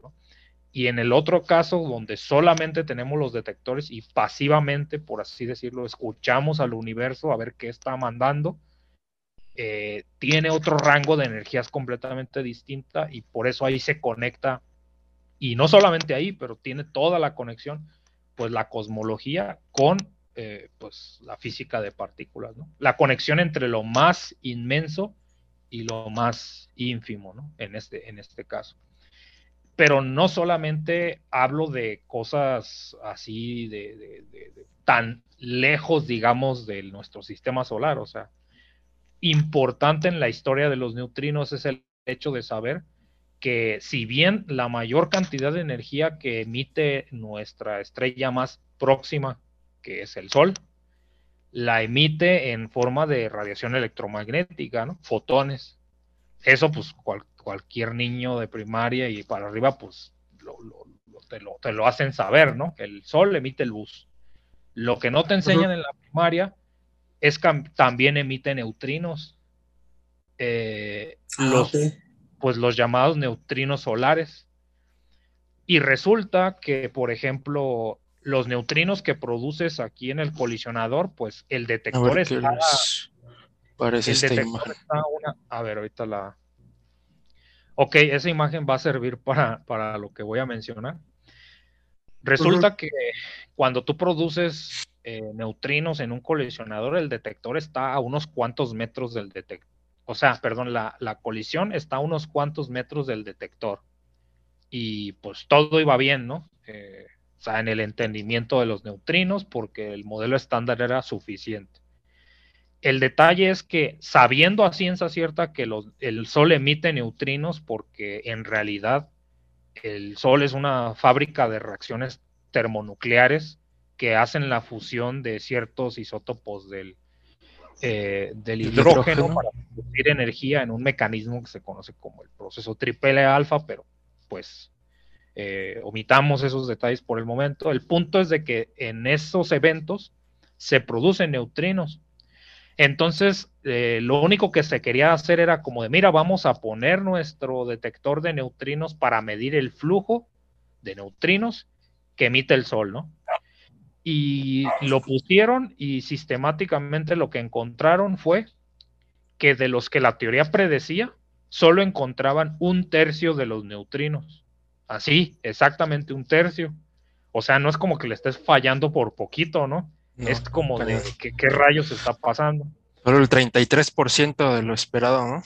Ajá, entonces fue como de, tenemos que volver a revisar lo que sabemos de la física del Sol, de la física de la superficie del Sol y todo, todo, todo. Y al último, los expertos en, en particular el Sol, dijeron, ¿sabes qué? Ya revisamos todo y, o sea, creemos que los que no saben qué está pasando son ustedes, ¿no? Físicos de partículas. Nosotros sí sabemos qué pasa en el Sol. Entonces dijeron, ok, eh, pero vamos a hacer otra cosa vamos a poner un detector de neutrinos, pero del otro tipo de neutrinos, porque ya mencioné que son tres. Y cuando pusieron el de otro tipo, ahorita no importa cuál, pero de otro tipo, encontraron un tercio. Y cuando pusieron uno del otro, pues encontraron el otro tercio, ¿no? Y estaban los tres tercios. Lo que pasa es que el Sol tendría que estar emitiendo de un solo tipo, ahorita no me acuerdo los detalles, ¿no? Pero muy, muy posiblemente, pues es el neutrino asociado al electrón, ¿no? Eh, pero de alguna manera, que en ese momento era extraordinario pensar cualquier otra posibilidad, parecía, entre comillas, que los neutrinos, al transcurrir su viaje desde el Sol hacia los detectores en la Tierra, se dice que cambiaban de sabor. A eso me refiero con, el, eh, con esta propiedad, ¿no? Resulta entonces que uno de los posibles mecanismos que pudieran explicar lo que técnicamente se le conoce oscilación de los neutrinos era que tuvieran masa. Entonces, el hecho de encontrar esas observaciones del cambio de sabor, de oscilación de un tipo al otro, es una de las principales confirmaciones de que aún sin saber cuál es la masa y sabiendo que es muy, muy, muy despreciable, sí podemos saber que alguna masa tienen. Y esto parecerá una complicación como que difícil de creer, pero eh, matemáticamente hablando, lo único que podemos saber es, por ejemplo, la masa de uno menos la masa del otro, todo eso elevado al cuadrado. Entonces, ese término es diferente de cero, significa que uno o dos de esas masas, suponemos que las dos, es diferente de cero. El problema es que no sabemos cuál es más grande que cuál porque si te fijas en esta operación, el signo queda, queda sobrando, o sea, uno menos la otra o la otra menos la primera, te da la misma información. Entonces, por eso se le llama el problema de la jerarquía de las masas, porque sabiendo que tienen masas, no sabemos cuál es más grande que cuál y en qué proporción, aunque viendo la, periodicidad aparente del modelo estándar, lo natural sería suponer que la más ligera es la del electrón, luego el muón y luego la del tau. O sea, eso sería lo más intuitivo, digamos, ¿no? Pero no tenemos una medición de sus masas individualmente. Eh, entonces es una pregunta abierta eh, por responder. Y por eso y por muchas otras cosas más, pues son extremadamente interesantes los neutrinos. Por ejemplo, ya mencioné justo que en reacciones termonucleares, a fuercitas aparecen los neutrinos y a fuercitas que interactúan muy débilmente con la materia. Entonces, por más que tú le pones este, barreras para, para bloquear su camino, eh, podrás bloquear uno o unos tantos, ¿no? Pero si el flujo es enorme de neutrinos, pues no los puedes bloquear. Entonces, eso de cierta manera resultó en un, o hasta este momento está resultando en un mecanismo de seguridad en el siguiente sentido, porque definitivamente tú no quieres que gente o grupos de gente de manera clandestina estén haciendo cosas termonucleares sin el conocimiento del público general, ¿no? Entonces, cualquier persona que esté intentando hacer algo eh, que pudiera poner en peligro nuestra seguridad, necesariamente va a involucrar el emitir neutrinos. Entonces los detectores de neutrinos se vuelven un, un sistema de seguridad. Como un radar, ¿no? Como un radar porque los, los, los detectores de neutrinos de la Tierra, de alguna manera, al poder compartir información, que no necesariamente en tiempo real, pero se podría, pues, pueden decir, ¿sabes qué?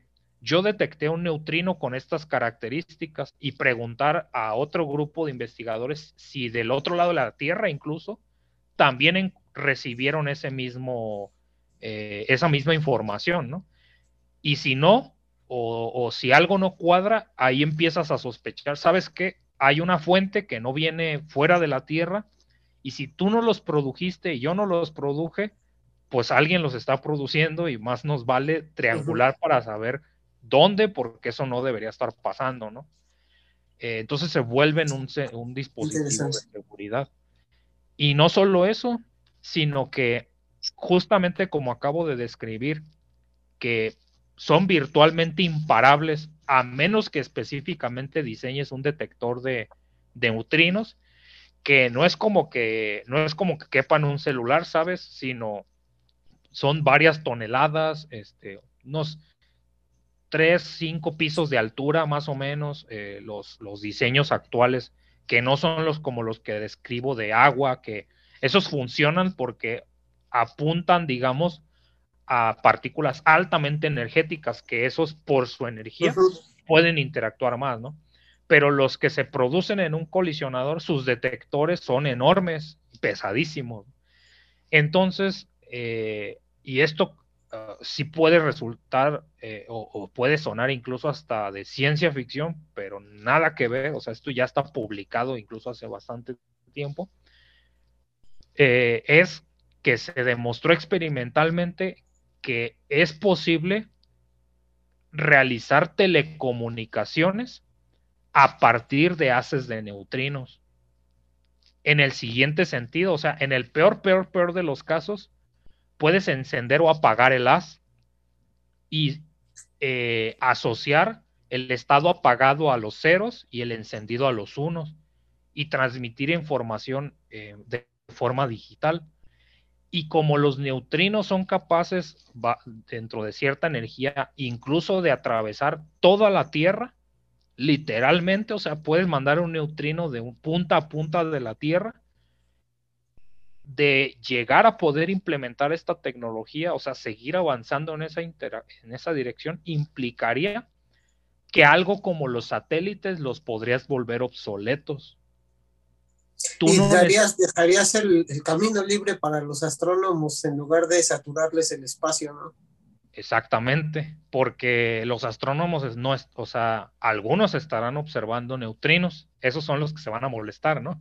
Pero la parte óptica eh, se, quedaría libre, pero lo importante es que no tendrías que estar mandando satélites ni basura al espacio, ¿no? sí, eh, claro. Y esto ya es algo que los principios básicos ya están verificados, ¿no? De que eso se pueda convertir en una tecnología comercialmente viable, o sea, eso es un camino larguísimo, ¿no? Pero ahí está demostrado que se puede ir en esa dirección, ¿no? Y no solo eso, sino que como la radiación electromagnética, pensemos en una antena de radiodifusión tal cual, justamente pues operan en lo que le llamamos un patrón, eh, patrón significando pues la forma en la que se distribuye la energía eh, angularmente con respecto a la antena, están diseñados usualmente para que se distribuya, lo voy a simplificar, a una esfera, ¿no? En realidad más a una dona sería parecido, ¿no?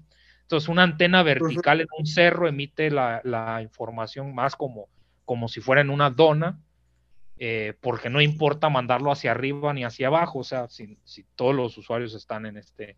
Y es lo sí, que... se pueden imaginar a lo mejor cuando dejas caer una piedrita en el agua y cómo se distribuye la... Podrían imaginarlo algo así, ¿no? Y tal cual puedes googlear así patrón dipolar de antena y vas a ver cómo, pues, si la antena es una varilla, con respecto al centro de la varilla, lo que visualiza sería como una dona, ¿no? Básicamente. No significa que solo dentro de la geometría de la dona haya energía, no, sino que en el horizonte es más energía y conforme te vas acercando en el ángulo hacia la, a los extremos de la antena, cada vez recibes menos, menos, menos, menos hasta llegar a cero emisión de información. Eso es lo que significa. Entonces, eso, eso hace que para tú enviar información en una antena requieras altísima energía para poder llegar a, más distancias, porque se disminuye como uno entre la distancia al cuadrado. Por eso las estaciones de, rayos, de radio siempre dicen la frecuencia a la que operan y con cuántos watts de potencia están logrando emitir porque eso define el rango de alcance de hasta qué ranchitos vas a llegar a, escucharte, ¿no? Entonces, frecuencia y potencia lo que importa. Pero con un haz de neutrinos es literalmente eh, una línea recta entre la emisión y la recepción, lo que hace virtualmente secreta la comunicación que se puede lograr. Porque tú tendrías que saber de antemano la emisión y la recepción para tú intervenir ese tipo de comunicaciones. Entonces ya se imaginarán que instituciones como ejércitos del mundo están particularmente interesados en reducir los tamaños de los detectores de neutrinos para poder meterlos a submarinos en particular y poder hacer comunicación eh, casi casi que sin necesidad de estar cifrada, o sea, tú no podrías, para, simplificarlo, es como, mm, seguramente de niños a más de uno le tocó estos eh, eh, teléfonos de juguete que podías fabricar con dos vasos de plástico y un hilo, ¿no? Y siempre y cuando el hilo estuviera recto, pues puedes hacer la comunicación. Esa sí es una analogía, ¿no? Ahora imagínate que pues todo esto es todo completamente invisible ante cualquier sistema de detección. Tú tendrías que saber dónde está ese hilo para, para ir y, ¿sí me explico? O sea, no es como el Wi-Fi. sí, sí, sí. Puedes conectarte al internet del vecino si tú saber dónde está nada, ¿no? Entonces, por eso hay eh, interés en hacer ese tipo de, de desarrollos. Y no solo eso, sino que eso es para comunicación entre, entre submarinos o aeronaves o así pero yo ya les expliqué que pueden atravesar toda la Tierra y según el material por el que están transitando, cae eh, de manera diferente el flujo de neutrinos de punto a punto. Entonces, no es lo mismo que sepas que van a pasar puros neutrinos en pura agua que en agua más roca, que sería como ya ir penetrando hacia, hacia el centro de la Tierra, hacia la corteza, etcétera, a que de pronto puedas decir, ¿sabes qué? Este, yo asumí que de este punto a este punto tenía que perder tal cantidad de neutrinos, pero perdí un poquito más y según mi física, eso corresponde a que tuvo que haber encontrado un material de esta densidad por más o menos esta distancia. ¿Y qué pasa cuando de pronto coincide esa distancia, perdón, esa densidad con algo como un yacimiento de petróleo? O sea, se puede volver un detector para buscar yacimientos submarinos de petróleo, ¿no? Y triangular las dimensiones de la, geometría del, cúmulo de ese hidrocarburo, ¿no? Como un tipo sonar, entonces. Se vuelve un tipo sonar, efectivamente, pero. Lo de partículas, en este caso. sí, pero por ejemplo, o sea, yo sé que también a lo mejor lo estoy llevando a más al extremo, pero eh, el mismo sonido, de cierta forma, al menos física o matemáticamente hablando, también está compuesto de partículas. No sé si le suena el fonón. Ese sí no, para que veas. A mí no me suena. El, el fonón es una pseudopartícula en el sentido de que no es de naturaleza material como todas las que estamos describiendo, sino que justamente fuera de un medio elástico como es requisito para que el sonido se propague, pues eso ya no tiene sentido, ¿no? Pero tú puedes describir fenómenos como el sonido como una colección de partículas que se propagan, interactúan, difunden, refractan, difractan, que son los fonones. Entonces el sonar también es un detector de partículas. Es que a fin de cuentas, fundamentalmente hablando, eso es lo que estoy transmitiendo, o sea, fundamentalmente hablando, nuestro entendimiento de la realidad hasta el momento es que todo es partículas y sus interacciones, cuyas interacciones también son partículas. Entonces, bajo esa eso está súper porque lo llevamos como al campo en donde la gente lo puede ver en materia más común, ¿no? Pero ahí también podemos exponer la relevancia del estudio de todo este campo, ¿no? Porque se puede explotar y llevar a muchísimo más lejos toda la tecnología que se ha desarrollado en la historia de la humanidad. precisamente, ¿no? Y, y hay otras ya expliqué que hay física más allá del modelo estándar y posiblemente en algún momento, y no te lo puedo asegurar, resulte ser que a lo mejor, no sé, que la, es más viable entender nuestra realidad, no en términos de partículas, sino en términos de cuerdas, que ni siquiera estoy diciendo que sea muy probable, pero es una posibilidad y eh, aquí nos meteríamos, este, si ahorita de pronto ya nos fuimos hasta pues muy lejos. Sí, justo, justo este está tomando más relevancia, ¿no? Esa, esa teoría. Y de hecho, en un capítulo vamos a platicar este de teorías exóticas, por así decirles. Ya. Pero, pero sí, sí, Sí, sí, entiendo tu punto. Y nada más para dejar un preámbulo, según yo tengo conocimiento que la teoría de cuerdas es este, una alternativa al modelo estándar, ¿no? Porque el modelo estándar, con las cosas que aún le faltan, todavía no le da para explicar absolutamente toda la interacción que hay en el universo, ¿no? Lo que intenta la teoría de cuerdas. Eh, justo, o sea, a eso me refiero con que cae dentro de la física más allá del modelo estándar, pero necesariamente la cualquier teoría que intente ir más allá tiene que contener al modelo estándar y no contradecirlo. Eh, entonces, la teoría de cuerdas no lo contradice, hace uso de ella y trata de sumarle más cosas para tratar justamente de darle explicación, ¿no? Lo que falta. Bueno, pues está, excelente que hablen de, eso con más detalle, porque pues, aquí tendríamos que aclarar que hay un buen de teorías de cuerdas y que hay, sí, son muchas y que hay mecanismos que traducen de un tipo de teoría de cuerda hacia la otra y que matemáticamente, o sea, es un completo, solamente lo mencioné porque es posible que si eso fuera real, en algún momento yo podría estar argumentando que como lo fundamental son cuerdas, fundamentalmente hablando, todo resultaría detectores de cuerdas, ¿no? O sea, pero hasta nuestro entendimiento actual somos capaces de entender la luz como partículas, el sonido como partículas y las partículas pues como partículas, ¿no? Entonces...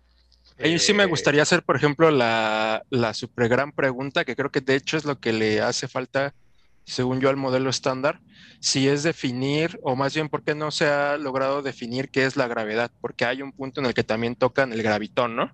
Que no lo han logrado eh, ver, dilucidar, detectar, pero ahí está, creo, el cometido, ¿no? También de este tipo de ensayos, tratar de lograr establecer qué es la gravedad y si es parte también de una partícula. Bueno, lo, mencioné brevemente, pero la dificultad es de que eh, si tú buscas cuál es eh, la interacción más fuerte, digamos, hay, un parámetro adimensional que permite establecer qué tan, qué tan, qué tan intensa es una interacción, digamos. Entonces, eh, cuando haces ese análisis, pues te das cuenta que la, interacción gravitacional, pues, este, es inobservable dentro de los experimentos de física de partículas prácticamente en cualquier caso, ¿no? O sea, por eso es necesario eh, recurrir a otros campos de la, de la, de la física para estudiar pues cómo opera la gravedad o qué es lo que entendemos como gravedad. Y es la dificultad de conectar, por una parte, los desarrollos del modelo estándar y por otra, los de pues cosmología o relatividad general. ¿no? Este, no, quizá no he pensado pues en una analogía apropiada, pero es por ejemplo que para querer resolver la dinámica del Sol, la Tierra y la Luna, sepas que pues lo que importa principalmente es el Sol, porque lo demás orbitará según eso, y que aparte estés queriendo integrar, no sé, la dinámica de una canica que está ahí en una mota de polvo, es, como, eh, o sea, es tan despreciable dentro del sistema que yo estoy estudiando que no lo puedo, no tengo la resolución para integrarlo, ¿no? Entonces tienes que específicamente buscar por, otro, por otra vía. Y ya mencionaste, ¿no? Que, que de hecho se sabe por usar la física que conocemos, predecir cuáles serían las características que tendría que tener la partícula mediadora de la interacción gravitacional y pues de pronto cuando ves qué propiedades tendría que tener, pues está más que exótica, ¿no? O sea, tiene un spin que, o sea, no quiero entrar en detalles que tampoco recuerdo bien, pero el punto es de que eh, no, no, si de por sí detectar a esos niveles el puro campo gravitacional es difícil, eh, también resulta difícil detectar las excitaciones de ese, de ese campo que serían este, pues el gravitón, ¿no? O presumiblemente, pues le llamaríamos gravitón de existir. Que no lo mencioné, pero es, es más o menos lo que pasa con el bosón de Higgs, porque hay una relación entre eh, tres cosas, porque lo, lo, que realmente importaba para responder preguntas como la masa de los bosones Z, W más y W menos, que, que si no existiera lo que voy a decir a continuación, su masa tendría que ser cero, pero no lo es, y de hecho son muy masivos, eh, cosa que por ejemplo el fotón sí es no masivo.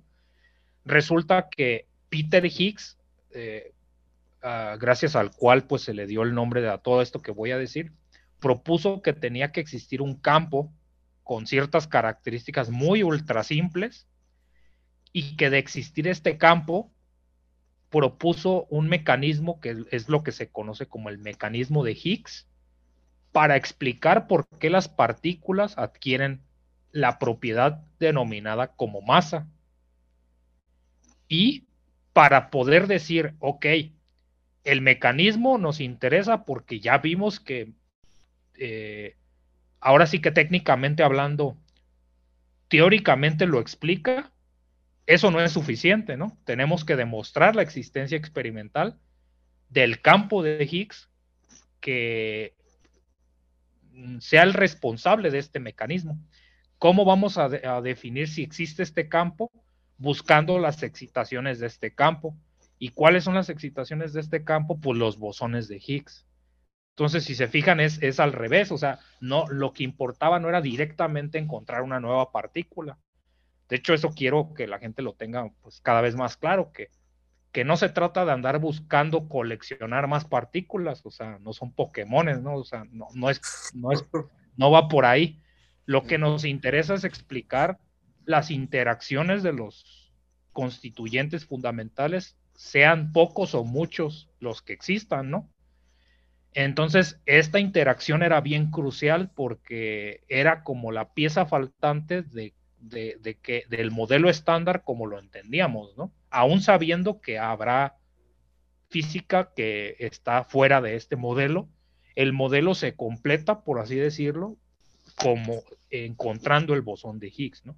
Aún faltando medir sus propiedades, pero pues esperemos que trabajos como pues el que hice durante mi doctorado, pues contribuyan a poder precisar las características de, esta, de esta partícula y pues quién sabe, a lo mejor de eso se derive a poder definir si el bosón de Higgs es como es aparentemente porque pudiera ser fundamental, ¿no? Porque en particular llama la atención la simplicidad, como lo mencioné, ¿no? Que tenga, que no tenga spin, o más bien que el spin que posee es cero, ¿no? Y una posibilidad sería que los constituyentes de esa partícula estén conformados tal que aunque éstas tengan un spin, el resultado completo sea un spin cero. No sé si me, di a entender, ¿no? o sea, hay, hay... Y que para llegar, a eso, para llegar a eso me imagino que necesitan más energía, ¿no?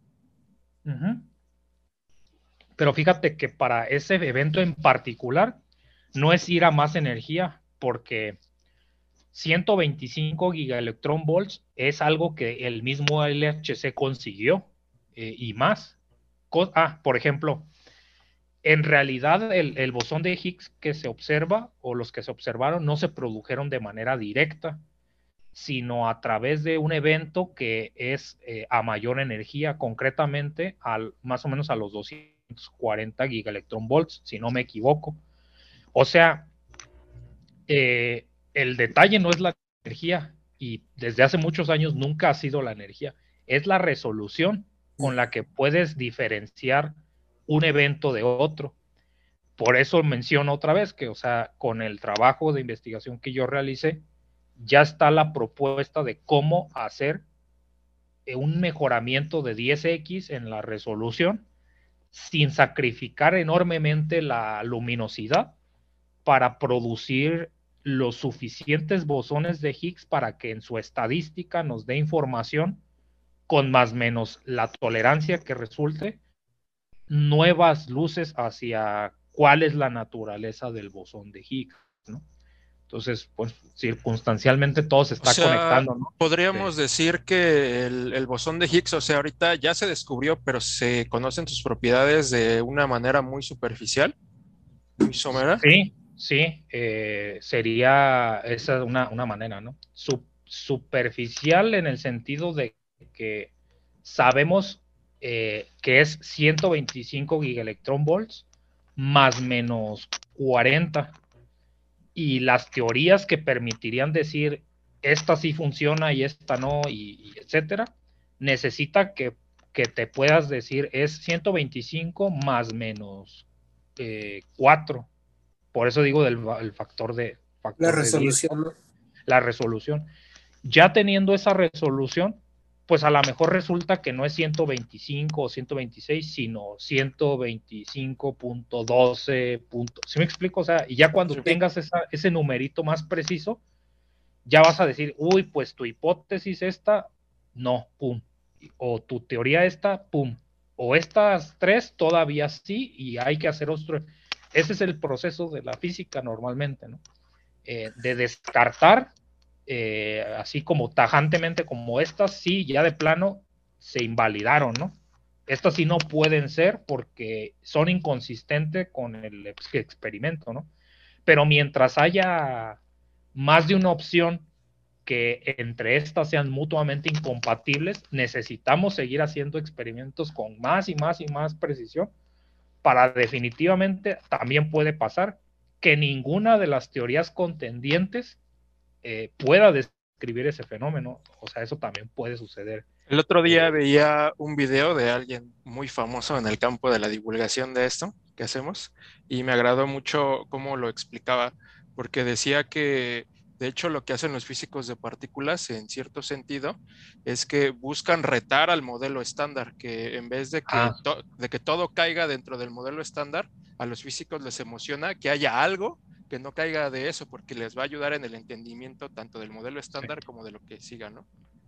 Sí, que es, la, es de las pocas disciplinas que desesperadamente están intentando estar equivocados. Exactamente. O sea, no he visto en otra área en la que, pero todos los días es así, o sea, tratar de encontrar en algún momento algo que se desvíe de lo que tu modelo predice, porque en el momento en que te equivocaste, eso son luces a saber hacia dónde seguir explorando.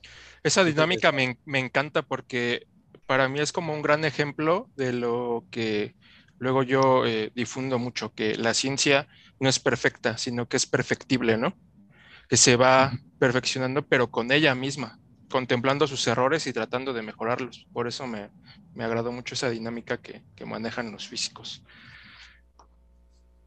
Bueno, pues no sé, eh, por, por mí podría seguir este, hablando y hablando, por eso no, no lo hago, pero yo sugeriría que si quedaron algún tema, con gusto podemos replicar la, charla en algún otro momento, solo que este, ahorita ya tengo que trasladarme de Morelia a León. De hecho, ahorita estoy aquí con arroba su solópodo en su eh, estudiolópodo que me permitió grabar aquí, pero... Muchas gracias también. Visiten explícitamente. Explícitamente. Eh, que justamente estuvimos aquí grabando varios episodios en Morelia.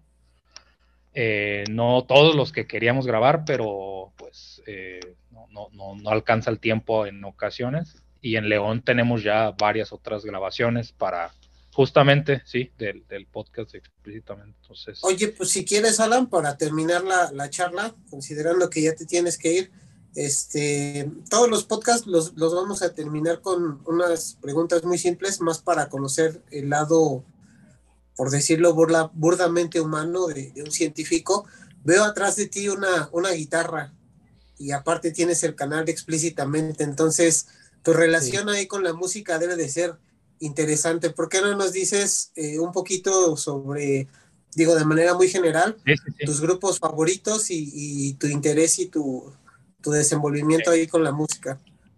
Bueno, aquí realmente, o sea, sí tengo esa ah, relación con la música, pero eh, todo está conectado aquí, ¿no? Eh, justamente con, Suso, pues que nos conocemos de, uff, ya como 20 años, en realidad desde que éramos niños. En la prepa teníamos un grupo de, música, eh, de, rock pop en realidad, y los dos tenemos el interés de la música, ¿no? por eso el concepto de explícitamente no es casualidad que analicemos letras de canciones o así, eh, pero es, eh, digo, tanto de Suso como yo, pues tenemos ese, ese interés, ¿no? Al menos yo, pues sí me especialicé en, varios instrumentos, no, no, siempre, no, no siempre pude tener una educación formal en la música, pero pues al menos en la ejecución, interpretación de piezas musicales. Y de que me preguntas de grupos, en realidad, eh, primero como en, géneros, todos los sonidos electrónicos, salvo la música electrónica, circunstancialmente, me llama la atención. O sea, consumo mucho eh, rock pop, electro, electropop, electro jazz, este, electrocumbia, o sea, como que me llama mucho ese tipo de cosas. Y, y, una disculpa que mis referencias no sean tan modernas, este, pues ya, ya estoy, ya estoy más cerca cada vez de poder hacer este cosplay de Rick Richards de los Cuatro Fantásticos sin tener que pintarme aquí las canas. Eh, pero pues mis referencias musicales eh, de esos géneros al menos pues sería gente del electropop, con, escuchaba mucho Velanova, por ejemplo, de electro rock a Zoe, de electro jazz, un grupo que creo que es un poco menos conocido, pero recomendable, que se llama Telefunca.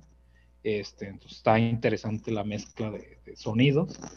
Em, y es principalmente lo que, lo que, lo que he escuchado, ¿no? Ahora con explícitamente ya nos hemos forzado a, entre comillas forzado, porque sí lo, lo disfrutamos, a, tratar de escuchar nuevas este, tendencias musicales y algunas es como de, wow, no, no sé, no sé cómo sentirme respecto a eso, pero en explícitamente ya estuvimos escuchando eh, o analizando cosas dentro del trap, dentro de los corridos tumbados, dentro del este, internacional, eh, y, déjame decir que pues, me llevé bastantes sorpresas en la letra, ¿no? Pero la gente que ya escuchó el, explícitamente sabe, ¿no? Que, qué juegos me gusta hacer dentro de la letra, pero no, unas obras maestras, ¿eh? Que se avientan estos, estos poetas modernos. sí, sí, sí. en, ese, en ese sentido, por ejemplo, eh, del estilo de música que te agrada, eh, por ejemplo, Radiohead, este, ves claro. que sentó un precedente con el Loki Computer, justamente por eso, que marcó un hito, ¿no? De la conjunción entre el rock y la música electrónica llevada en otro sentido. Me imagino que también ese estilo te agrada. Sí, de hecho, justamente con nuestra, nuestro grupo, que no lo mencioné, pero el nombre era Saturno 78, eh, inició como, como muchos otros, ¿no? Como con covers y justamente, o sea, eh, Babasónicos, Café Tacuba, Radiohead, em, ese tipo de, sonidos nos llamaba mucho la atención, pero eventualmente terminamos haciendo nuestras propias eh, canciones. Y bueno, pues no sé, aquí, tengo a Suso al frente y salvo que me diga cállate porque es una sorpresa, eh, pero eventualmente pensamos hacer algo interesante en el aniversario de explícitamente. Ah, dice que sí los puedo decir. Ah, excelente. Entonces va a ser la premisa aquí, eh, que justamente queremos analizar la letra de las canciones que nosotros escribíamos. Ah, porque eso ya tiene muchos años. Ejercicio de retrospectiva, ¿no? Y es así como de qué rayos quisieron decir el Suso y Alan de hace 10 años, ¿no? Vamos Excelente.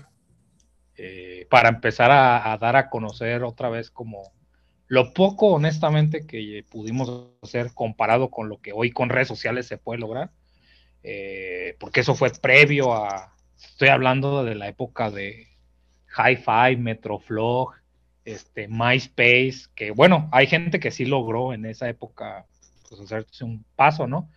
Pero pues mira, nosotros salimos con el defecto de que nos gustaba la ciencia. Oye, Oscar, y Y no, no sería una gran idea entonces este, compaginar el ejercicio que también estamos haciendo de poner una rolita al final para nuestros audiencia para poder ah. mostrar su trabajo.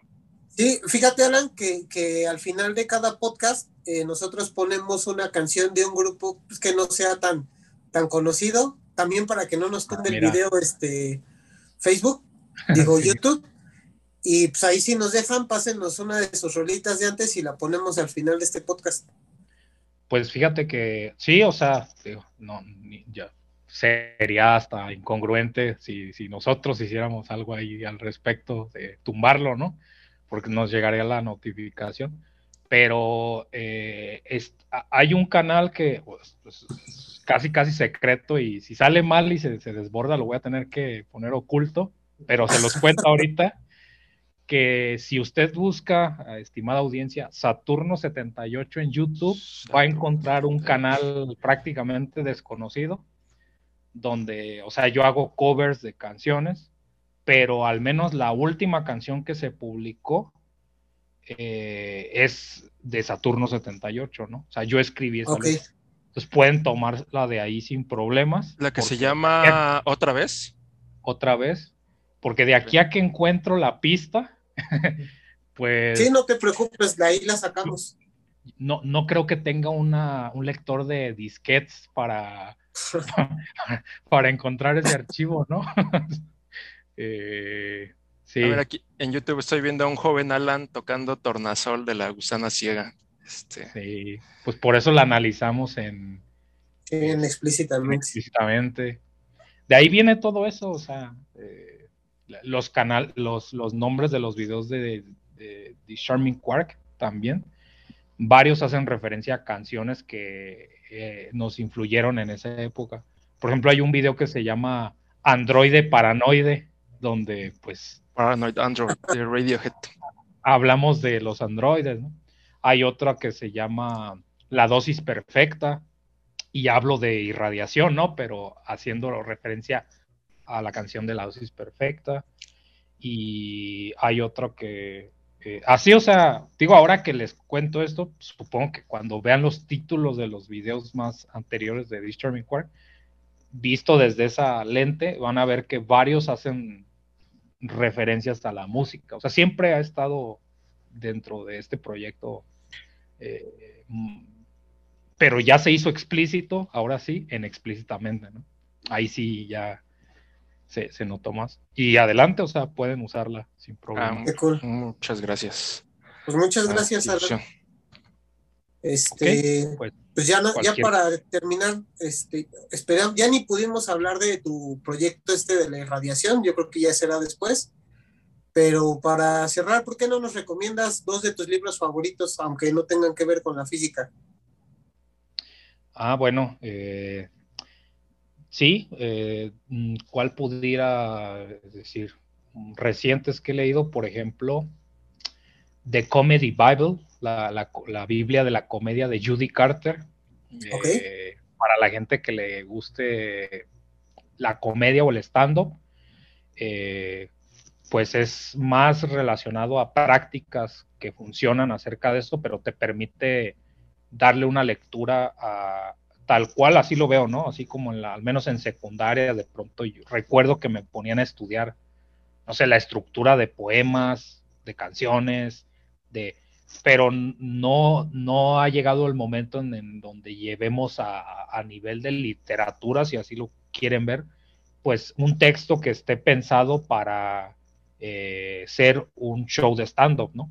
Cosa que, por ejemplo, eh, un guion de una, eh, de una obra de teatro sí se estudia, ¿no? O sea, sí es algo que dices, ah, mira, esto está pensado para estar en un escenario y se estudia. Entonces pienso que, es un ejercicio interesante para la gente que le guste eh, la comedia, aunque no la vaya a practicar, ¿no? Pero eh, es, un ejercicio interesante, ¿no? Y otro libro que puedo comentar, eh, que, me gustaría recomendar, es el de, bueno, no sé, está un poco extenso. Iba, Estoy leyendo uno que se llama la, The Theory of Envy, pero no lo he terminado, entonces no lo quiero recomendar sin haberlo terminado. Pero si me aceptan la media recomendación, eh, me llamó la atención porque aparentemente o resulta ser que, cuando hablamos de emociones, e incluso eh, dentro de psicología y todo, eh, a la envidia se le suele relegar como, pues, no como emoción legítima, sino que simplemente como si fuera de una naturaleza diferente a las que típicamente identificamos como canónicas, por así decirlo, ¿no? Entonces, esa obra lo trata desde la parte antropológica y histórica de cómo las sociedades se han ido formando alrededor del hecho de que, que el ser humano siente envidia, ¿no? Y el hecho de ignorarlo y negar que podemos ser eh, susceptibles de sentirla, pues nos hace una vida más complicada, ¿no? En lugar de negar nuestra naturaleza, entender que podemos sentir incluso esa emoción, pues ha sido bastante interesante, ¿no? Pero como voy a la mitad de, Theory of Envy, eh, todavía no. Es que no sé cómo lo hagan ustedes, pero suelo empezar muchos libros al mismo tiempo. O sea, sí los termino, pero eh, tengo así cuatro o cinco que me toman meses, pero pues ya actualizaré la lista de... No sé si usan Google Reads, por ejemplo. Mm, para, bueno, yo para artículos científicos, algo así, pero nada más. Ah, no, no, no le he dado ese, ese uso.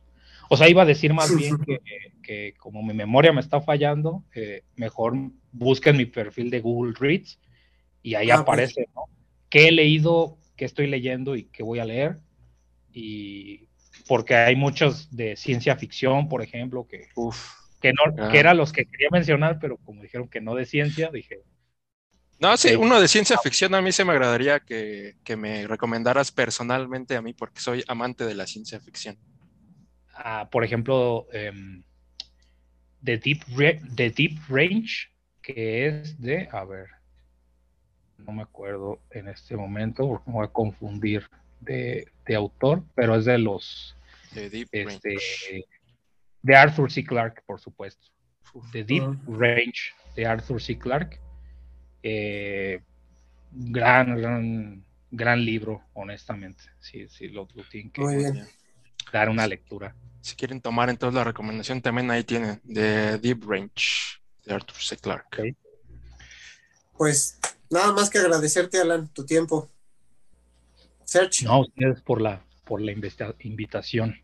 No, igual, además del agradecimiento por el tiempo y por darnos este eh, espacio en su agenda, pues qué tal parecería extender una invitación para un tiempo futuro en el que tocamos los temas como que nos faltaron, sobre todo en el proyecto que me platicaba Oscar, que la verdad es que yo sí tengo mucho interés al respecto, porque eh, como mencionabas, de formación soy ingeniero biomédico, digo bioquímico, y tenemos una parte de alimentos, entonces ah, es una combinación tal cual. Y ahorita en el doctorado que yo estoy haciendo, también eh, eh, estoy empezando a tener conocimiento de aceleradores de partículas más pequeños que se utilizan para dilucidar estructuras atómicas de proteínas. Y este, vamos a, bueno, el instituto tiene tiempo de, luz, le llaman también, en el sincrotrón suizo. Entonces, ah, esa conjunción entre alimentos que, yo tengo, tu conocimiento de, partículas, de aceleradores de partículas, y el proyecto que tienes, la verdad es que sería muy interesante de, poderlo platicar eh, muy, muy extensamente, claro, porque es muy, interesante. Con, gusto vemos en qué momento acomodarlo, pero darlo por hecho, que, estaremos hablando de, de, esos temas, ¿no? les, les, va a ser muy interesante porque Alan habla acerca del potencial que tiene México este, enfocándonos en una ciencia que podría desarrollarse y que podríamos este, explotar si nos ponemos este, truchas, ¿no? Porque el talento lo tenemos aquí en México, solo que pues lamentablemente no tenemos tanto el apoyo, ¿no? Pero será tema para tal vez la otra invitación. Ok.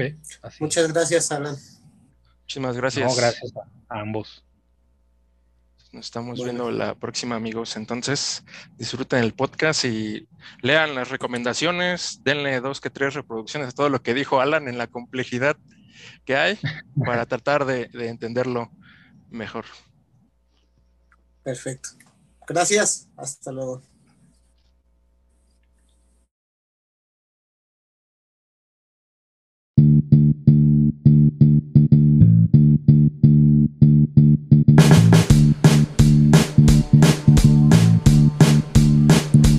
Será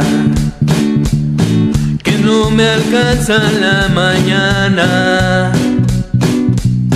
No quiero salir de tu cama.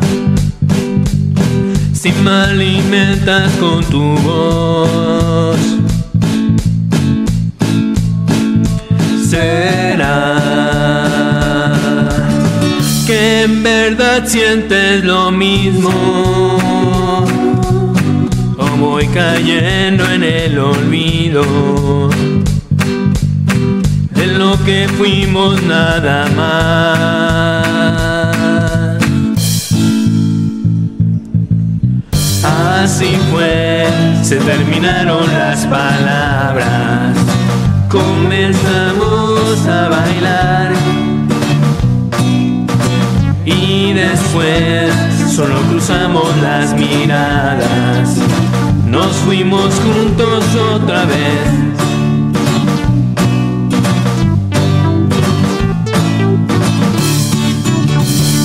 Será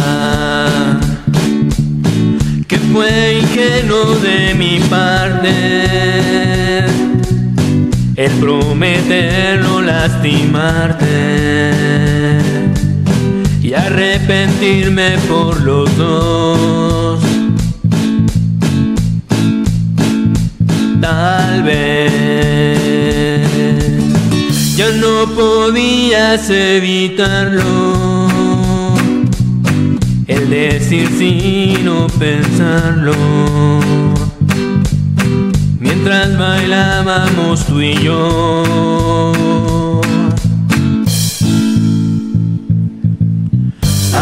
Aquí estoy, se me olvidaba comentarte. Igual lo sabes, pero yo te busqué, desde la tarde te esperaba. La cena está por comenzar. Así fue, se terminaron las palabras. Comenzamos a bailar. Y después solo cruzamos las miradas. Nos fuimos juntos otra vez. Así fue, se terminaron las palabras. Comenzamos a bailar. Y después solo cruzamos las miradas. Nos fuimos juntos otra vez.